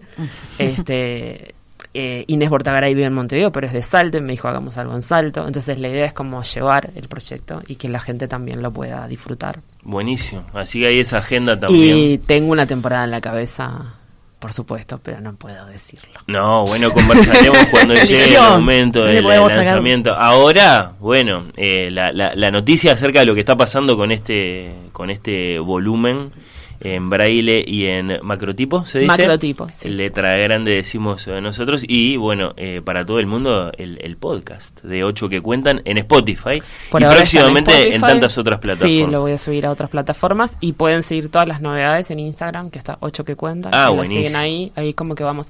Los cuentos ya están todos, lo que la estrategia es cada semana le estamos dando protagonismo a un cuento y a un escritor o escritora. Esta semana es la semana de La Loca Yolanda. Me pasó una cosa, voy a contar algo que me pasó una cosa increíble, que fue, me llegó un WhatsApp y me dice, estoy en la calle Urquiza, este, arranqué por, por, este, por 8 de octubre, está en la calle de la loca, ¿no? Se lo reenvié a, a, a, Caro porque me pareció hermoso, eso me pareció hermoso y le digo, ¿no te cruzaste con Yolanda? y como que eso me parece precioso. Eso es mágico, yo hace no mucho conocí la calle Urquiza y fue también mágico, ¿no? Como, el, como uno reconoce la ciudad a través de la literatura y viceversa. Bueno, ahora divino. volví a leer, le contaba también, o sea, volví a leer Urquiza, mm. porque es como volver y ahora escucho a Zafores y a Gabriel. Claro. como que todo mezclado. Nachu, gracias por traer eh, estas eh, noticias, la noticia de este proyecto, por las invitadas que te mandaste, un lujo. Por favor, un placer, como siempre. Nausica Palomeque y Carolina Bello, entonces, nos acompañaron para conversar sobre este ocho que cuentan. Gracias. Gracias, a ustedes por el espacio. Un placer tenerlas eh, por acá. Gracias, Nacho. Nos vemos, Far. Oír con los ojos. ¿Ves lo que te digo? ¿Qué más se puede hacer en esta séptima edición de la Noche de las Librerías? Ya conocimos la propuesta de la Lupa en la Ciudad Vieja, ahí en Bacacay, casi Buenos Aires. Un gran saludo para Francisco Astori, que nos contaba con todo detalle lo que va a pasar allí a partir de, bueno, las 20 horas, por poner una hora de referencia, y hasta la una de la mañana. Con, bueno, esa nocturnidad y los descuentos, acaso como sal y pimienta, principales a la hora de, bueno, salir a buscar libros eh, favoritos, libros que uno está esperando para poder comprarse esa noche y con, bueno, mm, todo ese carácter de festival que tiene después eh, la noche de las librerías como tentación. ¿Qué más eh, podemos hacer? ¿Qué más eh, se pueden anotar? ¿Qué otra propuesta vamos a conocer con algún mínimo detalle? Nos vamos a Positos en Cultural Alfabeta, allá en Berro y Barreiro, Barreiro y Berro. Nos saluda Sebastián Artigas también, ¿eh? Propuesta jugada con escritores, con músicos, con descuentos. Hola Sebastián. Hola, ¿cómo están? Aquí Seba de Cultural Alfabeta para contarles nuestra propuesta para el viernes 10 de noviembre. Nosotros vamos a arrancar con una previa 19 horas. Valeria Tanco e Ignacio Alcuri conversan sobre bueyes perdidos, alfabestias. A las 20 horas, Marcelo Estefanel y Fernando Butazzoni por penúltima vez lo cuentan todo. 21 horas nos visita el escritor argentino Martín Coan, quien va a ser entrevistado por Victoria Gadea.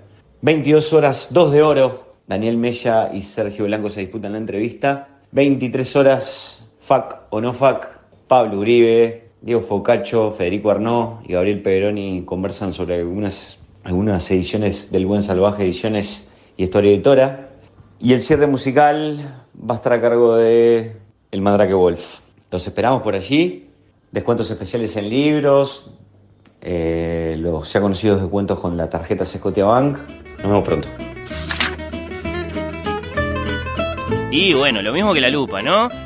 Una gran propuesta, Nacho El Curi y Valeria Tanco, después eh, Fernando Butazzoni y Marcelo Estefanel. Los dos pasaron por oír con los ojos en los últimos meses con sus eh, respectivos eh, nuevos libros. Ahí se van a juntar para hablar del pasado reciente, de la literatura, de lo que tienen previsto para el futuro literario inmediato. Bueno, Revista Oro con Daniel Mella y compañía, FAC con Gabriel Peveroni y compañía, una gran estrella de las letras rioplatenses, otro que pasó por oír con los ojos en su momento, el argentino Martín Coan, en diálogo con eh, Vicky Gadea. Esa va a ser una charla, imagino, tan literaria como política y más en el contexto de las elecciones argentinas a la vuelta de la esquina. Coan es un eh, gran, bueno, eh, partícipe mm, del debate político allá del otro lado del Río de la Plata. Cierre musical con Mandrake Wolf. Eh, imaginamos con mucho rock and blues, así que bueno, sí, buenísima, tenemos que reconocerlo. La propuesta de Cultural Alfabeta ahí de la mano de Sebastián. Otro eh, gran saludo para ellos. No nos vamos de Positos eh, todavía, después sí, nos vamos a volver al centro, o más precisamente al cordón Parque Rodó, pero nos quedamos un instante más en Positos para saludarlo al querido Leonardo Silveira de Positos Libros. Hola Leo, ¿qué tenés vos para proponer la próxima noche de las librerías? Hola, soy Leo Silveira y quiero contar a la audiencia de Oír con los Ojos la programación de la noche de las librerías en Positos Libros.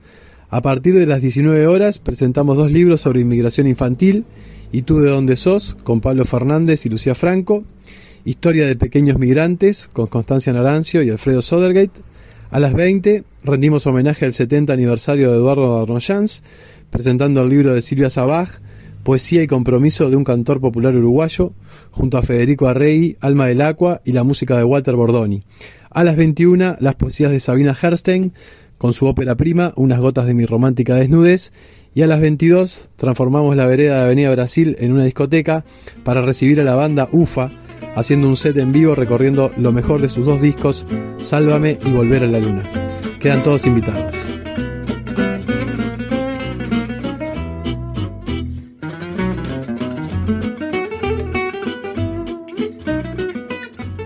Gracias Leo, volvemos eh, sobre los eh, detalles, eh, bueno, básicos de esta propuesta. Viernes 10 de noviembre hasta la 1 de la mañana hay descuentos hay presentaciones de libros, hay charlas, hay música. Es sí la séptima edición de este evento que originalmente lo coordinaba el Centro Cultural de España, que ahora lo coordina la Intendencia de Montevideo. Participan en librerías de todo el país. Nos hemos detenido a conocer tres propuestas hasta ahora con algún detalle acá en Oír con los Ojos, La Lupa, Cultural Alfabeta, Positos Libros, nos queda conocer, bueno, lo que va a pasar en Escaramuza, en Pablo de María y Charrúa. Saludos para Agustina. Hola, soy Agustina del equipo de comunicación de Escaramuza y quiero contarles las actividades que tenemos planificadas para este viernes 10 de noviembre de cara a la Noche de las Librerías. Una vez más, Escaramuza toma la calle Pablo de María y desde las 20 proponemos una feria de libros al aire libre. Vamos a tener descuentos en todos nuestros libros, gastronomía y una programación especial para esta fiesta literaria que tendrá lugar dentro y fuera de nuestra casa. En la calle, a las 20.30, va a haber un danzaboque filosófico a cargo de Magdalena Leite y Aníbal Conde. Se va a tratar de una actividad performática que promete ser una defensa de la filosofía desde el cuerpo. A las 21.30, como los oyentes de Oír con los Ojos ya lo saben, va a estar Camila Sosa Villada en una entrevista con José Arenas. A las 23.15 cerramos la fiesta afuera con la Orquesta de las Mil Melodías. En la casa, a cada hora en punto, vamos a tener lecturas expandidas en el patio. Comienzan a las 20 horas Magdalena Portillo y Clara Lezama. Su actividad va a ser una performance poética sonora llamada Sueño Lejos. A las 21 horas nos visita la actriz y escritora argentina Romina Paula con un monólogo llamado Algunas escenas sueltas. Y a las 22 tendremos Poemas Inhumanes a cargo de Leandro Delgado. A las 23 horas, Tamara Silva hará Desastres Sonoros Naturales. Y a las 00 estarán Carolina Bello, Agustina Acevedo y Diego Recoba al son de la música, la ficción y viceversa. Durante toda la jornada tendremos 20% de descuento en todos nuestros libros, tanto en la librería como en la web, que entregamos sin costo de envío a todas partes del país. Así que nos vemos el viernes.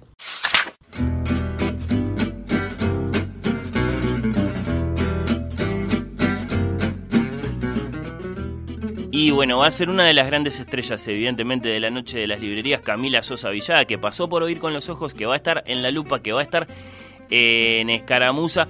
Escaramuza con ese doble escenario, por así decirlo, actividad en el patio, actividad en la calle, muchísimos libros, además de, bueno, todos los descuentos, las propuestas eh, gastronómicas, son solo cuatro de las invitaciones que tienen para conocer, de las invitaciones que tienen para salir a pasear la noche de este viernes 10 eh, de noviembre. Hay muchísimas otras, son librerías de todo el país las que participan, asómense a la página del eh, Departamento de Cultura de la Intendencia para saber qué va a pasar en otras librerías de Montevideo, qué va a pasar en el interior. Realmente hay que elegir porque son muchas cosas sucediendo todas al mismo tiempo. Hasta la una de la mañana es una fiesta, la llamamos eh, San Libro, la llamamos eh, la noche de las librerías. Desde Oír con los Ojos, saludos para todos estos libreros y sus propuestas.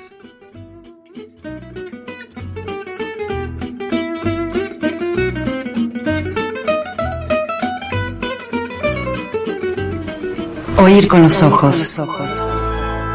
Temporada 7.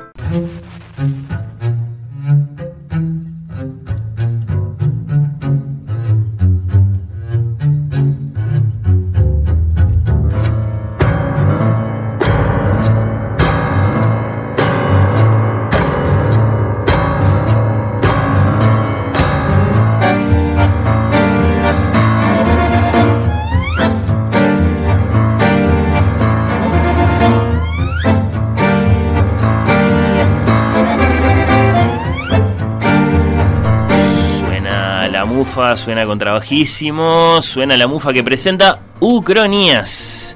Y es una buena excusa para hablar de genios del tango con Genios del Tango a 20 años de su fundación, alcanzando 20 años de trayectoria. La del miércoles fue la primera noche, ahora vienen las noches del 8, del 15, del 22 de noviembre en Sala Camacuá y después la del sábado 2 de diciembre en la principal del Solís, siempre a las eh, 21 horas. Con estos conciertos, con estas ucronías, con estas historias alternativas, dice la mufa. Con estos encuentros musicales pretendemos generar una instancia de reunión y de recíproca influencia, una posibilidad de ampliar las áreas eh, de intersección bajo la premisa de que los géneros musicales son otra forma más de clasificación y construcción de estereotipos y convencidos de que en estas ucronías musicales el público, los que vemos y escuchamos, nos sentimos conmovidos y sentimos rechazo, somos una parte importante de los procesos creativos que reconstruyen continuamente nuestra cultura.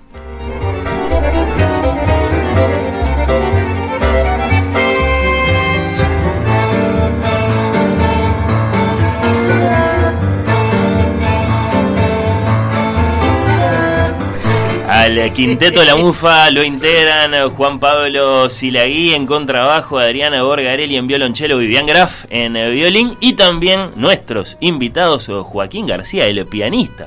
Bienvenido. Gracias por darnos la oportunidad de estar acá. Este, me dijiste afuera, afuera del aire que tenías una pregunta para mí, Ah, lo sí, cual sí. Me, me- me dejó un poco preocupado. Y vas a tener que esperar un poco además, porque antes lo tenemos que saludar al señor bandoneonista eh, Martín Pujín. Bienvenido tú también. Hola, muchas gracias. Eh, a vos te gusta que se diga Pujín eh, a la manera original, ¿no?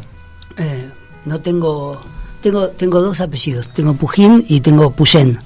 Claro. Y hay un tercero que es Pujon o algo así. Oh, qué fino. Eh, pero entonces Pujín como se escribe según el ánimo, Según, ta, pu- según la aceptás persona. Pujín, por lo menos. Sí, porque se escribe así. de esta Se radio. escribe Pujín con G, así que es Pujín. Bueno, Está bien. bienvenidos. Oh, un gustazo, che. Eh, no, todos de nosotros el, el gusto. Bienvenidos eh, Joaquín García, el pianista, eh, Martín Pujín, el bandoneonista. También nos acompaña el musicólogo y periodista Alexander eh, Laluz. Lo mismo, bienvenido. Bueno, muchas gracias por recibirnos. ¿Cuál es tu vínculo con la mufa? Contanos, por favor, Alexander. Mirá, la mufa, con el vínculo con la mufa es casi que de- desde el principio con Martín. Nos conocemos hoy antes de entrar a estudio. Eh, hacíamos como un apunte de- desde cuándo nos conocemos y nos conocemos desde mediados de los 90 o hacia fines de los 90, cuando compartíamos aulas este, en la Escuela Universitaria de Música, lo que hoy es Instituto de Música en la Facultad de Artes, cuando, bueno, éramos sin duda mucho más jóvenes, teníamos otras energías y otras otras pasiones y bueno, ¿Ya hablaban de Piazzolla o más bien hablaban, no sé, de Bach en ese momento? no, yo creo que pa- pa- corrieron muchos años, ¿no? Como para recordar el detalle de... de- Hablábamos de las poner una cebra, hablábamos Sí. de poner una cebra para cruzar la calle porque estábamos en el centro de estudiantes y había proyectos y hablábamos, Temas y hablábamos sí. de problemas, no, de problemas Y de, hablábamos de- de de la los- universidad y de los salones, ¿no? ¿Te acordás que era un- una, una época que, que estábamos muy vecinos a, tu casa ahí por la calle Paysandú? Ahora todo es más moderno, todo más, más académico, pero en aquella época era una casa este, como de pensión donde compartíamos, donde varios pisos, te acordás que además se escuchaba todo, así que todo lo que conversabas o tocabas en cualquier piso se escuchaba en todos eso lados. Está, eso estaba interesante, porque en verdad, Sí, ahora vos sí. decís casa de pensión, era una casa antigua preciosa, con unas vistas de la bahía y, ¿Y el de la ascensor? iglesia, y un Ah. ascensor de, de esos de madera hermoso, y entonces vos ibas subiendo por ese ascensor y ibas escuchando que había alguien estudiando un clarinete bajo. Ahí va. Había alguien estudiando piano, una pieza de Mm, sí, Rachmaninoff. sucediendo. Claro. Había un cuarteto de cuerdas, ¿no? Y eso nos, nos, nos pegó. Así que, Alexander, un vínculo musical y también vivencial con Sí. la mufa, el tuyo. Sí, sí, sí, es un. La mufa es y fue un proyecto realmente muy. ah, Para mí me re- ha resultado muy movilizador por esa capacidad de construir comunidad que ha tenido que tiene, esa capacidad de conectar, conectar gentes, conectar cabezas, este, conectar inquietudes artísticas y laburar para que las cosas pasen. Y lo sabes porque los has acompañado en proyectos de forma, digamos, concreta. de forma- Exacto. Sí, sí, sí, sí, sí. Este, Y que ha sido a- a- con algo muy parecido a esto que eh, el, el quinteto está presentando en Sala Camacuay Sí. y después en el Solís. Y nos enfrascamos medio ahí que en la salida de la pandemia, ¿te acordás, Martín? Claro. Eh, con rodar aquellos videos y que llevaron muchas conversas, muchos intercambios de escritura y este y muchos encuentros de escuchar eh, música y de hacer música en grupo que eso es eso no, Ese no proyecto- tiene precio ni valor como dicen los vendedores Claro, hay, hay un feedback, hay un feedback Ah, entre sí, ese sí. proyecto que se llama Efímero, que son, que es, que son, es un proyecto audiovisual de conciertos donde se, se, se grabaron conciertos con artistas que nosotros encontrábamos increíbles, se grabaron eh, en casa donde Bueno. ensaya la mufa. Y, y ese material tuvo muy buena repercusión y nos fue llevando de un lado a otro este, eh, a, a ir dándole forma. Terminó siendo una miniserie donde en cada capítulo hay un, un grupo con un concierto pequeño e íntimo. Y era la posibilidad de verlos en acción, ¿no? En aquel Y momento en el fue una reunión, teatros. una reunión hermosa y, y bueno, le pedimos a Alexander que, que hiciera las reseñas sobre, sobre el trabajo de cada grupo. Luego terminó participando en, en- como, como presentando de alguna manera esa miniserie que ahora está bueno en pleno desarrollo. Y ahora se vino Ucronías. ¿Cómo les fue en la, la primera noche, eh, Martín, Joaquín? Bueno, ¿Qué dicen? fue ¿Qué impresionante porque uno de los que estaba en aquel proyecto y que dijimos, tenemos que tocar, siempre quedamos, tenemos que tocar con ellos, tenemos que tocar, tenemos que llevarlos a, a- a tocar. Es la, Gonzalo Franco y la Plazuela, que nos partieron la cabeza y, conmovieron a todo el mundo.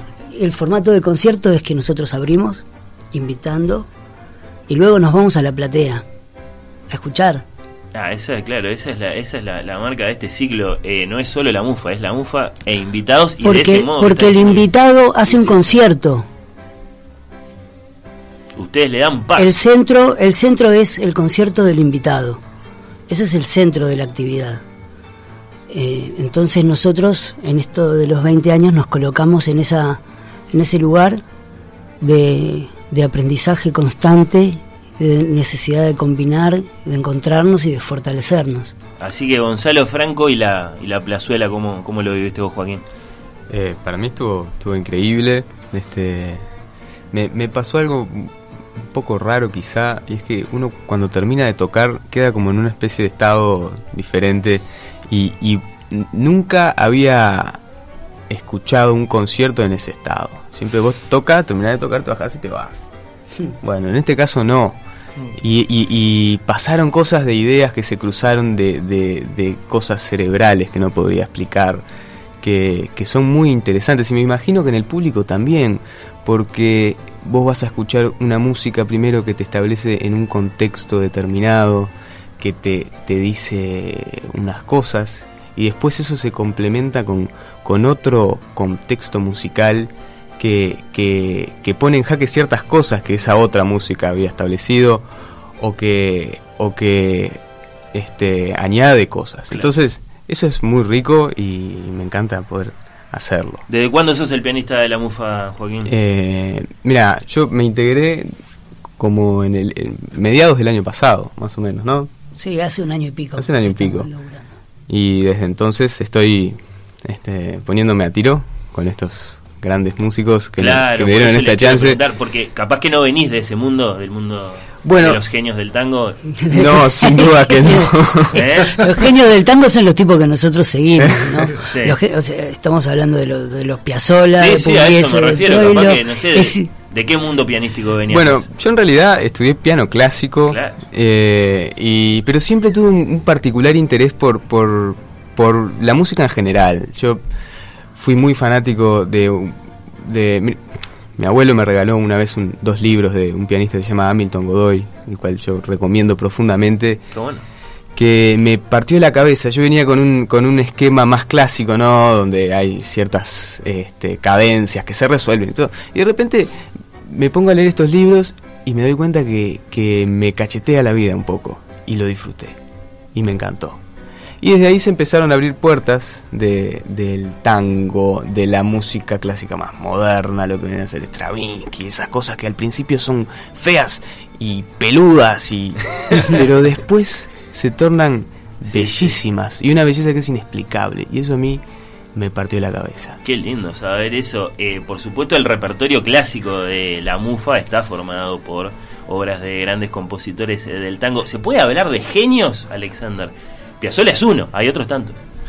Vos sabés que a mí el, el- el concepto de genio me, me- me hace mucho ruido. Me genera una, un- una rispidez. Eso, eso es un concepto que le damos Sí, de los románticos alemanes, un poco Exactamente, sí. Es, es parte de, de- o es un lastre de la colonización Ah, cultural. Yo creo que el, el culto al genio viene am, como esa cosa de exaltar la personalidad, eh, eh, de separarlo al tipo eh, de, de- de su, trama social, como que es, un tipo bendecido por alguna razón especial. Sin embargo, cuando vos lo tenés al, genio, ¿no? Este, lo tenés como un tipo apartado, algo lejano, como que su obra es una, una especie de, de texto revelado, sagrado, intocable, ¿no? No me cambies el fraseo en Bach porque se pone se pone complicado, ¿no? Es- eh, Toda la academia te saca te saca a relucir el, el- el rigor de la disciplina. Yo creo que lo que son son grandes tipos haciendo música, ¿sí? Eh, el, el tango tiene un panteón muy frondoso y cada vez que grupos como la Mufa o este, se ponen a, a, a provocar cosas con el lenguaje del tango, están dialogando con ese panteón y esos muertos están vivos, ¿sí? Están vivos y yo creo que más que genios son eh, seres tan hum- humanos y tan cercanos que te pueden remover con, con un lenguaje, eh, profu- algunos profundamente viscerales, pienso en Pugliese, ¿no? Este, o, o profundamente eh, magmáticos como algunas, algunas composiciones de, de Piazzolla. Pero son tipos que están al lado tuyo. Ahora, es no es alguien apartado de. ¿No? Ahora, lo interesante que eh, eh, la- el tema como de esa grandeza que, se, que, uno, que uno percibe tiene que ver con, con la gran capacidad generalmente de entrega y de trabajo, ¿no? Exacto. Mucho trabajo.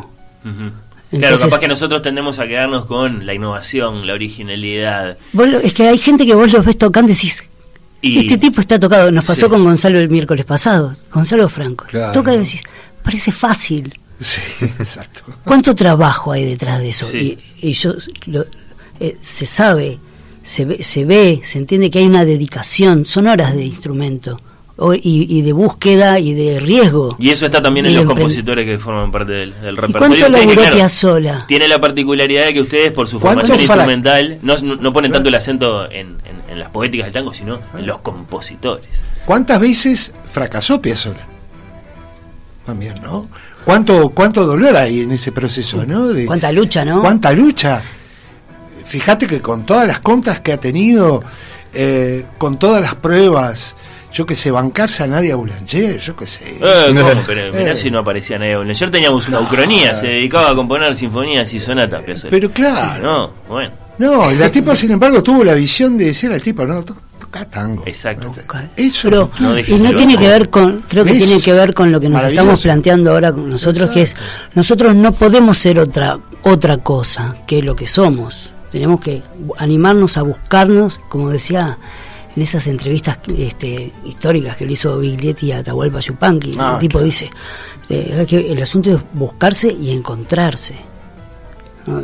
Y nosotros tenemos que eh, laburar en eso, aprender de todo lo que hay para no inventar la pólvora, pero animarnos a, a seguir el, el ejemplo en el sentido de que lo que valoramos de, de todos estos de, de todos estos compositores, autores que nosotros seguimos, porque en algún momento de la vida te enloquece y que quiero hacer que suene así, ¿cómo lo hacían, por favor? Y salís a buscar y viajar y a preguntar y, y, y a estudiar y a estudiar. Con las partituras, claro. Pero, pero no podés ser Gobi, no podés ser Piazzola, no podemos ser Manolo Guardia. Somos nosotros. Él es Joaquín, yo soy Martín, y, y eso es lo que todos, lo que tenemos que aprender y que se aprende mucho en el estar con el otro. Claro. Por eso nuestras nuestras neuronas empiezan a enchufar de forma diferente a lo largo del ciclo por compartir esos espacios. Ya les voy a preguntar por cómo sigue el ciclo. Hay anunciados otros grandes nombres: Soya Pitala, Sara Sababá, eh, Urbano Moraes y La Celeste. Yo anuncié que iba a venir un invitado muy especial a esta conversación, uno que no es un ser humano, uno que es una especie como de Dios y está ahí, lo tiene Martín a su lado. Tengo algunas preguntas para Martín a propósito del bandoneón, pero antes, eh, Joaquín, te quiero, te quiero preguntar por, por un pasaje, un pasaje muy específico. Vamos a escucharlo primero.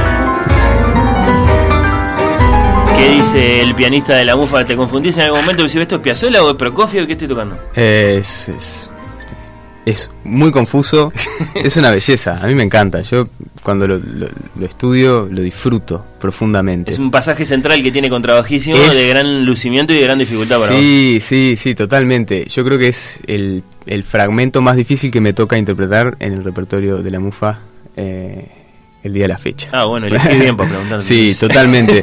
Eh, no, o sea, y no, no solamente es difícil en términos de, de- de interpretarlo y tocarlo y que salga el tempo que es, sino de buscarle un sentido, porque también es una frase muy compleja a nivel melódico.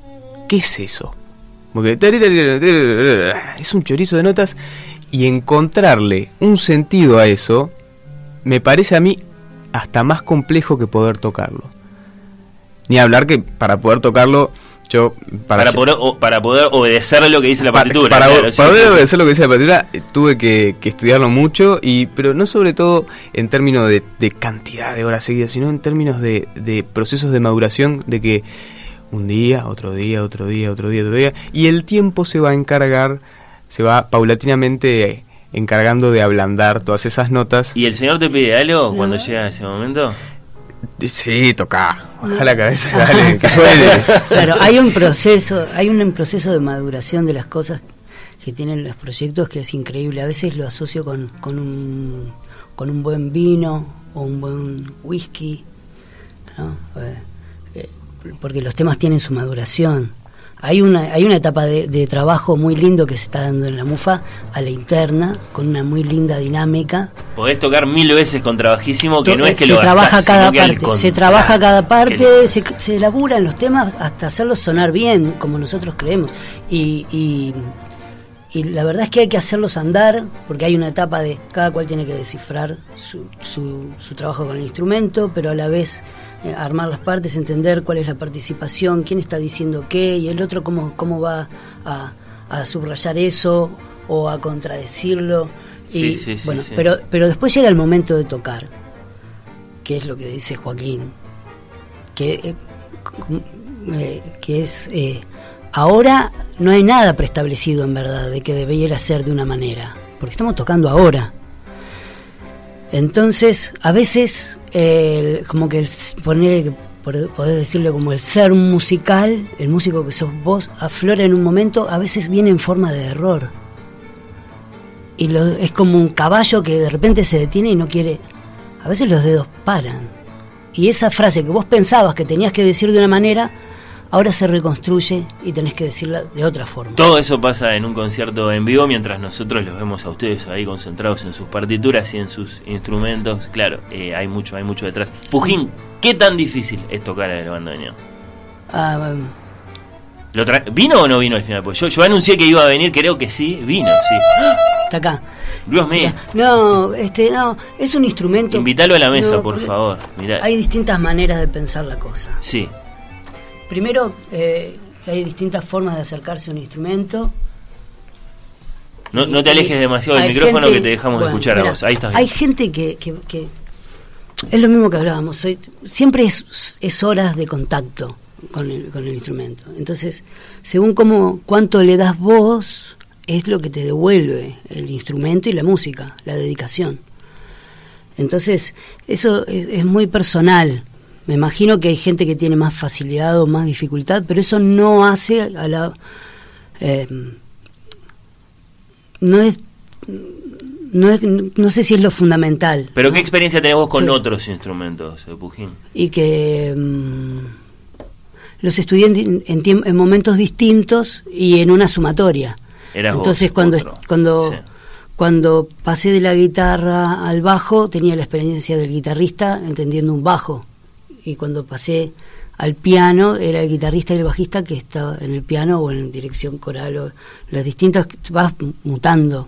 En un momento me, me di cuenta que lo que necesitaba era algo con aire.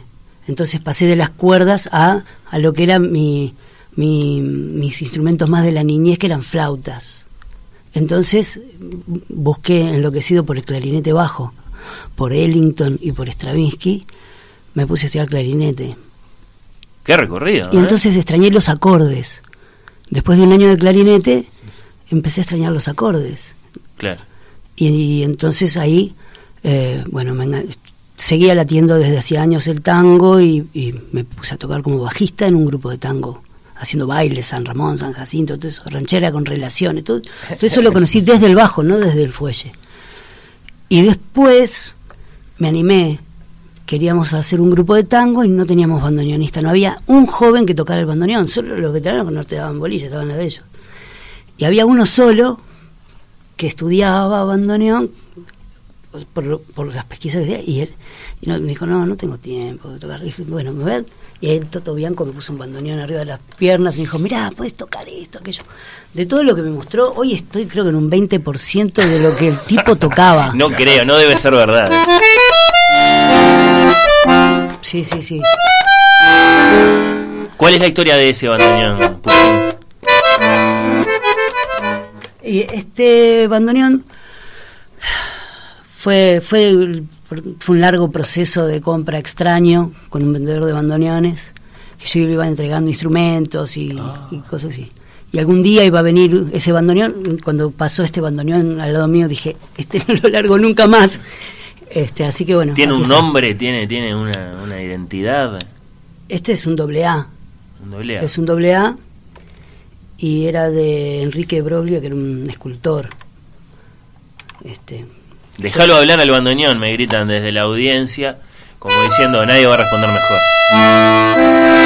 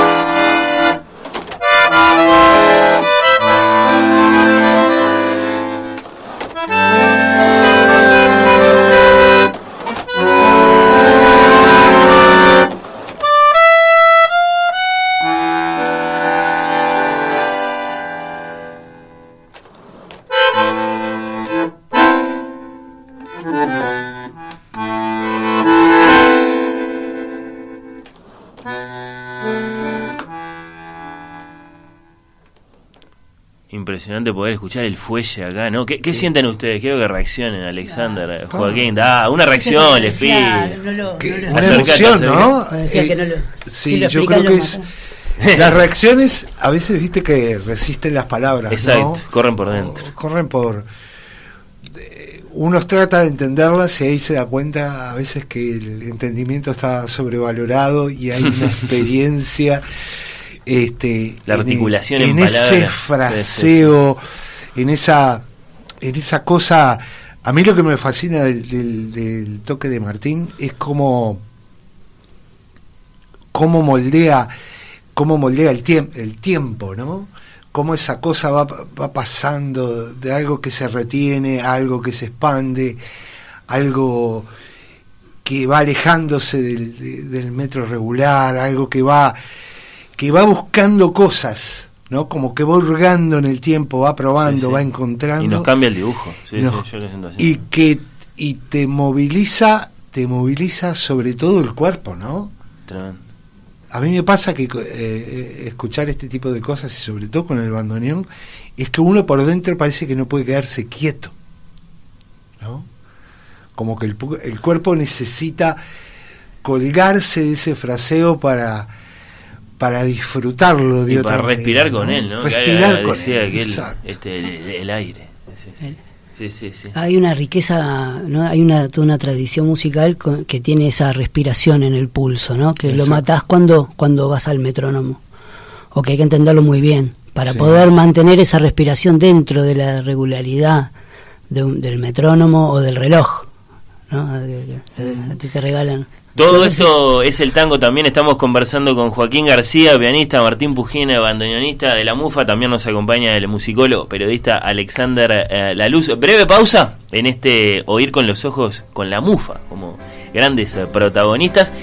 Y tenemos un invitado más, además de que vamos a seguir conversando de Ucronías, que es el ciclo de conciertos que se está llevando adelante por parte de este gran quinteto. Ya seguimos.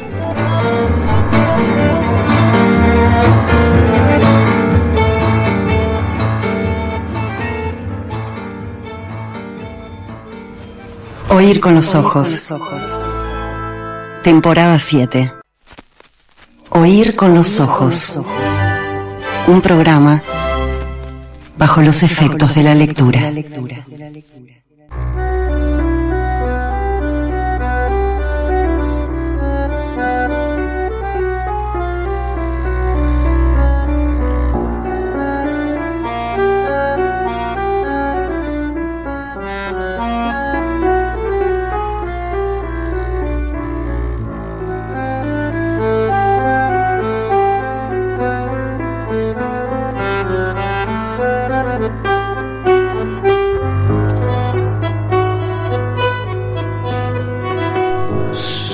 Mufa y estamos conversando con eh, la mufa. Eh, Martín, Joaquín, pasó la primera noche, Gonzalo Franco y La Plazuela, vienen otras tres en Sala Camacuá con otros invitados. ¿Qué vamos a ver, por ejemplo, esta semana que viene ahora? Esta semana es con Juan Pablo Chapital en cuarteto. Eso es este miércoles. Ahí aparece una guitarra.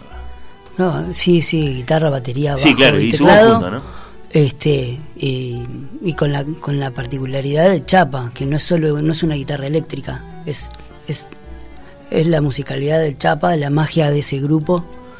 Este y, y bueno, de nuevo la posibilidad de, de deleitarnos y de conectarnos con otra con otra con, con formas de sensibilidad que son increíbles, que hacen muy bien, que es un, un valorazo, son valorazos de nuestro, de nuestro país, de nuestra ciudad, y que son, son muy, muy, muy conocidos y valorados en un círculo pequeño de las personas que conocen eso. Pero te mudás al, al mundo de al lado y, y no, y no lo conocen. Y yo no puedo creer, a veces digo, no, pero en serio no conoces a... Bueno, sí, entonces la onda es, estos invitados, si los conoces, ya sabés de qué se trata y es impresionante. Pero si no los conoces, no sabés lo que... Lo que es, es impresionante, tenés hay que conocerlo. Esa es, esa nuestra MUF. propuesta. Sí, sí, sí. ¿Cómo suena Camacuá? La sala Camacuá es hermosa porque está pensada para hacer música. Suena muy bien, es muy cercana. es- la verdad que no parece que, que tuviera tanto aforo como, como el que tiene en realidad. Estamos ahí. Eso es eh, la noche del 8 de Sí, luego viene- noviembre. Luego viene Sara Sabá Ahí entra una voz. Con Fede Riggi en el bajo, Martín Ibarra en la guitarra y el Nico Parrillo en, en percusión. Eso es el 15. Luego viene La Celeste. Hmm.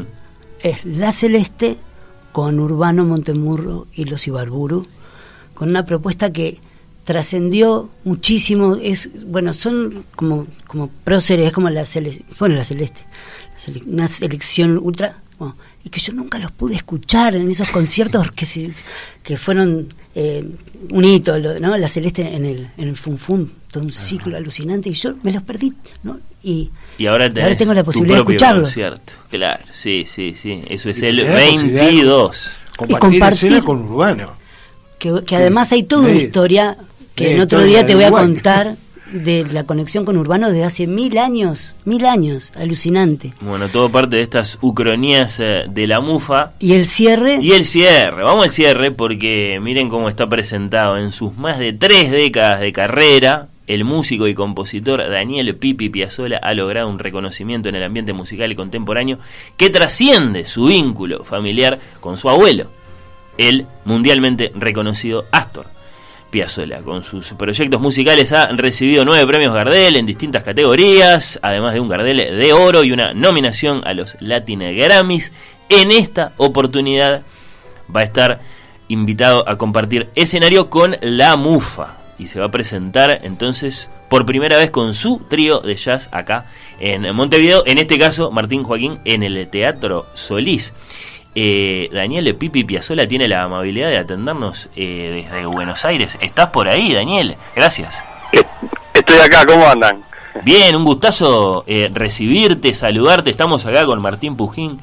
Eh, está Joaquín también, el pianista eh, de, de- de la MUFA, Joaquín García. Es un, es un, es un gusto que estés ahí eh, de cara a, bueno, a esta visita tuya con tu trío a Montevideo. hola, hola. Bueno, primero, ¿cómo andás? Le mando saludos a todos ahí, a todos y todas. Este, una gran alegría poder compartir con, con el trío en este homenaje, en este aniversario. Este, y la verdad que me pone muy contento la convocatoria porque, bueno, yo amo Uruguay y, y amo el Teatro Solís, que tiene una acústica increíble. Y la verdad que siempre toqué o con Escalandrum o con distintos artistas como Lito Vitale o con orquesta, este, pero nunca con mi trío, ¿no? Donde realmente el audio creo que se va a potenciar mucho por esta calidad acústica del teatro. Lucio eh, Balduini en guitarra, Damián Foguiel en eh, saxo, además de por supuesto Daniel Pipi Piazzola en eh, batería. ¿Qué expectativas tenés, Martín, de la llegada de este trío? Para esa noche de cierre del ciclo Bueno. eh, en la sala principal del Solís. Bueno, primero que es un, un- un honor para nosotros tenerte, tenerlos como invitados y en el cierre de este ciclo realmente es, es, es algo soñado y casi increíble para nosotros. Así que es tremenda alegría y, y bueno, sabemos que va a ser increíble. ¿Cómo, cómo suena la mufa, eh, Daniel? ¿Qué decís? Y suena espectacular, la verdad que este, lo mismo digo, para mí también es un sueño este, tener la oportunidad de tocar junto a ellos, de poder tocar en ese teatro. Este, estoy muy contento, la verdad que la primera vez que, me llamaron, que fue hace muchos meses atrás, este, no, no, no lo podía creer, me sorprendió y bueno, estoy muy, muy contento, cada vez falta menos y con mucha ganas de tocar. Por suerte el trío está tocando casi todos los días acá y bueno, está súper afilado haciendo música, músicas nuevas para grabar un nuevo disco y eso no, todavía nos alienta más, viste, a, a estar relajado en esa sala tan importante, pudiendo tocar temas que tenemos amasados y sobre todo composiciones nuevas y algunas de de nuestros discos, este, así que muy felices. ¿Y qué decís de la, de la armonía, de las armonías entre el repertorio jazzístico de ustedes y el repertorio de grandes compositores del tango de, de la MUFA? Y creo que tiene que ver todo, ¿no? Todo con todo, porque ayer estaba hablando, ayer estaba dando como una charla en una universidad de música en la Patagonia, Argentina, y estaba explicando que acá, en los años 50, en los años 60, en la época de las grandes orquestas, siempre en cada lugar que había se tocaba la orquesta de tango o la orquesta de jazz o la orquesta de folclore. En cada lugar se tocaba los tres estilos y había tipo 20 boliches por cuadra. Entonces como que el jazz y, y, y el folclore y, y, el tango y la música rioplatense van muy de la mano, ¿viste? No es que, que son dos mundos diferentes. Hmm, bien, bien. Ah, además otra sí. cosa, además otra cosa son dos músicas populares que nacieron prácticamente en la misma época y además en la época de las grandes big bands en Estados Unidos acá era la época de las grandes orquestas. Y cuando arrancó en Estados Unidos el bebop que era para grupos más chicos y para gente que vaya a escuchar este jazz y no bailar acá aparecía mi abuelo Astor con el mismo concepto. Así que la verdad que son bastante hermanos los dos estilos en cuanto a trayectoria histórica ¿Y qué dicen? Esto te lo pregunto a vos, eh, Daniel Pipi Piazzola, pero también a Martín Pujina, Joaquín García, eh, de la posibilidad de la presencia del fantasma de Astor esa noche ahí cuando ustedes empiecen a tocar. Ah, yo no pienso, pienso en espíritu, ¿no? pienso sí. más, más la, la, palabra espíritu más que fantasma. Bueno, no, está bien, te la acepto. Y que ojalá que, que, bueno, ven que a nosotros esa figura nos tiene con el motor prendido desde hace 20 años y con, con, fuerza para seguir para adelante, que sean por 20 más. Que aparezca el espíritu. No sé. Sí, da, sí, sí. A ver qué dice Daniel, Pipi. yo creo que para nosotros es, es, todo un símbolo y, y, y, y es muy especial. Este, además, en, en esta búsqueda de, de saber que no podemos ser otra persona, que somos, no hay vuelta que somos nosotros. Entonces, creo que el laburo que hacen ustedes es muy inspirador también para nosotros. Bueno, gracias, igualmente. Sí, yo también me asusté con lo de fantasma, este, diciendo espíritu un poco más, más tranquilo. Bueno, yo creo que el espíritu de Astor Piazzolla siempre está cuando cuando hay riesgo, cuando se hacen cosas nuevas, cuando se hace música con amor, ¿no? Ahí aparece el espíritu, siempre siempre te va a proteger. Y bueno, pero fantasma no, fantasmas, ¿sabés que hay un par de lugares acá que hay fantasmas? Y por ejemplo hay un estudio de grabación que hay un fantasma y dos veces se me apareció. Ah, pero es en serio esto. ¿eh? No, no, entonces digo fantasma de la palabra digo, no, por favor, de vuelta no. Mirá si aparece Astor ahí, claro, sí, sí. Eh, no, lo, que, lo, que, debería ser, claro, un acontecimiento musical, de pronto no, nos hace salir a todos No, corriendo. porque además la palabra fantasma se usa también para una persona eh, como irresponsable, ¿no? Entonces, cuando sí, hay tanto compromiso, verdad. cuando hay tanta entrega, eh, como vos decías, el tema del riesgo, el tema de inventar y de jugársela, a buscar que se den las cosas que. a perseguir los sueños de alguna manera, por más que pueda sonar un poco kitsch, eh, eh, hay que perseguir y hay que, hay que jugársela. Y, y ese. Eso es todo lo contrario de ser fantasma, es comprometerse, impulsar y, y, en este ciclo tenemos la, la alegría y, lo vivimos con mucho agradecimiento de, encontrarnos con gente que está en una sintonía alucinante donde se puede realmente construir eh, en equipo y estrechar los lazos. ¿Qué decís, Alexander, vos de esa sintonía, eh, de esa yunta, trío Pipi Piazzola, la mufa, tenés expectativas? La noche del 2 de diciembre, una vez más en el Solís. Sí, la verdad que este las expectativas yo creo que son seguridades son casi certezas. Porque las certezas son, a veces no, no, no, no, son gran cosa, pero se asegura sí un, como una conexión muy profunda entre los dos géneros, porque ese espíritu de Piazzolla lo tenía, ¿no? Eh, de, conectar los mundos, de ponerlos juntos, y creo que ahí eh, hay una experiencia en, en, las dos formaciones, en el, en el trío de, Pipi Piazzola, en La Mufa, hay una experiencia de buscar esa conexión entre los géneros, entre los mundos, y yo creo que en escena, en escena eso funciona, es una energía que va a funcionar y creo que va a ser un elogio a, la música. Se va a reflejar en el público seguramente, los fanáticos del jazz, los del tango, los de la música en todas sus eh, manifestaciones. Daniel Pipi Piazzola desde Argentina, te agradecemos mucho estos eh, minutos. Te vemos desde la platea en el Solís la noche del 2 de diciembre. Un, un abrazo le mandamos, Martín, lo esperamos por acá. Claro, por favor. Bueno, un abrazo, un abrazo, un honor compartir con ustedes. La verdad que estamos muy felices con el trío y bueno, mando un abrazo a todo el pueblo uruguayo, que son unos genios, una, una sociedad llena de swing, así que nada, muy contento de poder ir para allá.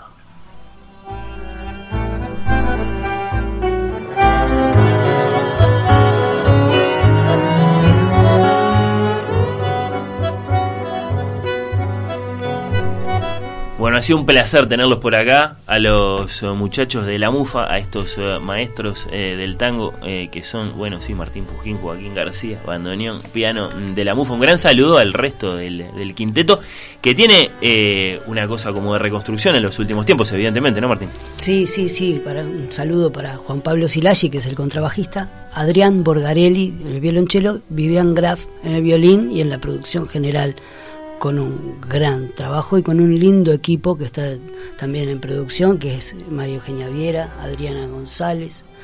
Tenemos, contamos con Alexander Laluz, que es increíble para nosotros tener musicólogo, periodista, antropólogo, amigo, alucinante, además. Este, Y bueno, con Braulio Burgueño en el sonido, con Guzmán Castag y Sofía Ferrari en la parte de registros. Es todo un equipo muy lindo de personas y ahora conectados con estos artistas alucinantes con los que estamos haciendo el ciclo, así que es... Te he visto en, presentaciones y, sé que te gusta detenerte a, nombrarlos a cada uno, a saludarlos, a decir esto es la mufa. Eh, así que está, está bien que, es, que acá hagamos los créditos también. Es, fiel al, espíritu del grupo, me parece. Y es que no, no podemos si no estamos todos, no podemos. Así que bueno, esto es alucinante. Queremos realmente invitarlos a que vengan, a que vayan a la sala Camacuá, porque es hermosa y los invitados son increíbles. Y, que, y bueno, ni que hablar al Teatro Solís, a la sala principal. Tenemos abono para las, para las Camacuá, tenemos dos por uno para estudiantes. Realmente la idea es compartir, que vayan y que nos acompañen en esto. Nosotros abrimos el concierto y luego nos vamos a la platea y nos sentamos a disfrutar de estos grupos alucinantes de estos artistas que son mágicos.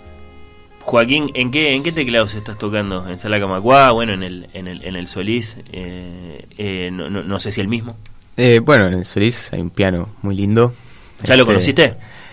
no, nunca lo toqué, lo vi muchas veces. Ah, te lo van a tener que presentar. Me lo van a tener que presentar, sí. Pero pero no, es un, sueño tocar en, ese lugar y en ese ¿cuánto, ¿Cuánto te cambia tener que pasar del, teclado electrónico al, piano propiamente dicho en, una presentación y en otra? Bueno, yo en realidad estudio en un piano acústico, entonces es todo un suceso tener que, adaptar ciertas técnicas, sin ni hablar la sonoridad de un piano real es incomparable. Sin embargo, he de decir que tengo un, buen piano eléctrico, muy buen piano eléctrico que, que fue facilitado por, por, por el FONAM y les estoy inmensamente agradecidos por ello. Este, pero, pero bueno. Cuando es bueno, bueno, bueno, se acerca bastante. Se acerca bastante, pero hay una cuestión de, de, no sé si llamarlo holística, no sé qué es, no lo puedo explicar, pero, pero pasan otras cosas. Hmm. Este, supongo que es, es la aberración, es el error eh, que se transforma en oportunidad. Alexander, quiero que seas honesto. Capaz que podés este, elegirte dos o tres y no tiene por qué ser uno solo, pero ¿cuál es ese momento de un show de la mufa que te envuelve el corazón? A mí me pasa, yo lo digo redondamente, me pasa con Contrabajísimo, también me pasa cuando suena la mufa, el- el- la composición de Astor que, que da nombre al quinteto. Eh, ¿Tenés tu momento? Sí, vos sabés que a mí el y acá este voy a ser bien subjetivo, ¿no? Me no encanta, porque esté me encanta. Martín este, en la vuelta, ¿no? Este, mejor dicho, voy a ser objetivo, pero muy parcial. Voy a, voy a darle vuelta a la frase, ¿no? A mí me gusta mucho cómo compone Martín. Bueno, claro, no lo dijimos. eh, en esta charla lo, lo- sí, sí hablamos de eso en, en- en- en tu visita anterior, eh, Martín. eh, y hablamos, sí, sí, sí. de Talea, por ejemplo. Claro, pero vos sabés que a mí, él- uno de los que me mueve, me mueve la fibra es Sonetti. Onetti es una de las composiciones originales de, de Martín, interpretadas por la mufa, ¿no? Sí, esa fue una invitación cuando nos invitaron a participar en los 100 años de Onetti, ¿no? Este, el productor de aquel momento. Dice, ¿por qué no compones algo? Y entonces fue todo un trabajo. Nos guió ahí Alina Di Natale, la artista plástica, que además es la mamá de Vivi. Nos guió, me guió en un trabajo de, de- de meterme dentro de Onetti, de leer distintas épocas. Eh, habíamos, a través de Jorge Risi, teníamos contacto con, con Dolly, que era la esposa. Entonces la llamé, le pregunté qué música le gustaba a Onetti, qué le gustaría escuchar si estuviera ese día ahí. Y fue increíble, porque después ella me dijo, le gustaba mucho Gardel, si tocas algo de Gardel le va a gustar. Pero después, digo, Le va a gustar, me encanta, le va a gustar. pero que pero si después de leer las entrevistas de María Estergilio sobre la sobre el sobre el tema de escribir y quién y para quién tenés que escribir y eso yo no el tipo- él le hubiera, me hubiera dicho que escribiera algo nuevo sí Y entonces para las y ahí- entrañas. sí. y, y bueno y es- eso sabes que fue tan fuerte el, el, el zambullirme en ese mundo que después durante mucho tiempo no quise tocarlo Mm. Ahora lo estamos trayendo de a poco, pero no lo vamos a tocar en esta etapa. Porque es un tema muy pesado. O sea, lo quiere decir que quedó bien. No, no me quiero sacar cosas porque este tiene eh, siempre es perfectible el- el- y entonces pero tiene momentos en que se acerca Vayan a buscarlo al pesa. álbum de la mufa en vivo, Sí. ahí lo pueden oír. Vayan a escucharlo, sí. Sí, Yo creo sí, que sí. ahí esa es la perspectiva del compositor, ¿no? Lo, lo que vos estás contando es una experiencia muy muy fuerte con, con esta composición y yo creo que hay una densidad ahí, hay una densidad muy grande, expresiva, que te deja, de- son de esas composiciones que vos quedás medio como mudo, ¿no? Hmm. Lástima que esto, digamos, no nos ven, estamos en radio, pero imagínense la mueca de que uno queda, ¡pac! colgado, trancado ahí, y esas cosas no pasan siempre, pasan en casos como este. ¿Qué hago? Martín Pujín, bandoneonista, Joaquín García, pianista. Muchas gracias a los dos, éxitos. Los seguimos eh, desde las plateas, la de Sala Camacua, la de La Solís, para lo que queda de este ciclo tan lindo que están eh, proponiendo. Ucronías, Alexander La Luz, musicólogo, periodista también, eh, lo mismo para ti. Muchas gracias. Gracias a ti. A los tres por la visita. por favor Gracias por recibirnos. muchas gracias muchas gracias Y de este modo, ir con los ojos eh, se va, se despide, se quedan con eh, partido clásico. Nos reencontramos el próximo sábado a las 11.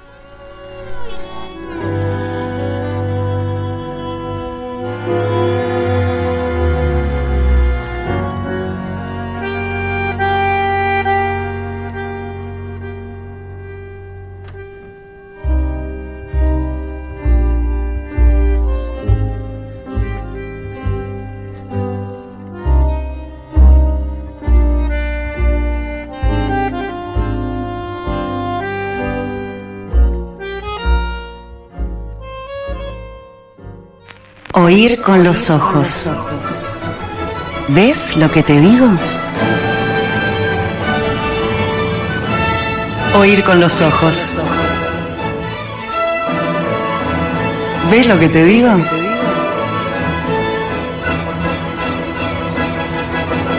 Oír con los ojos. ¿Ves lo que te digo?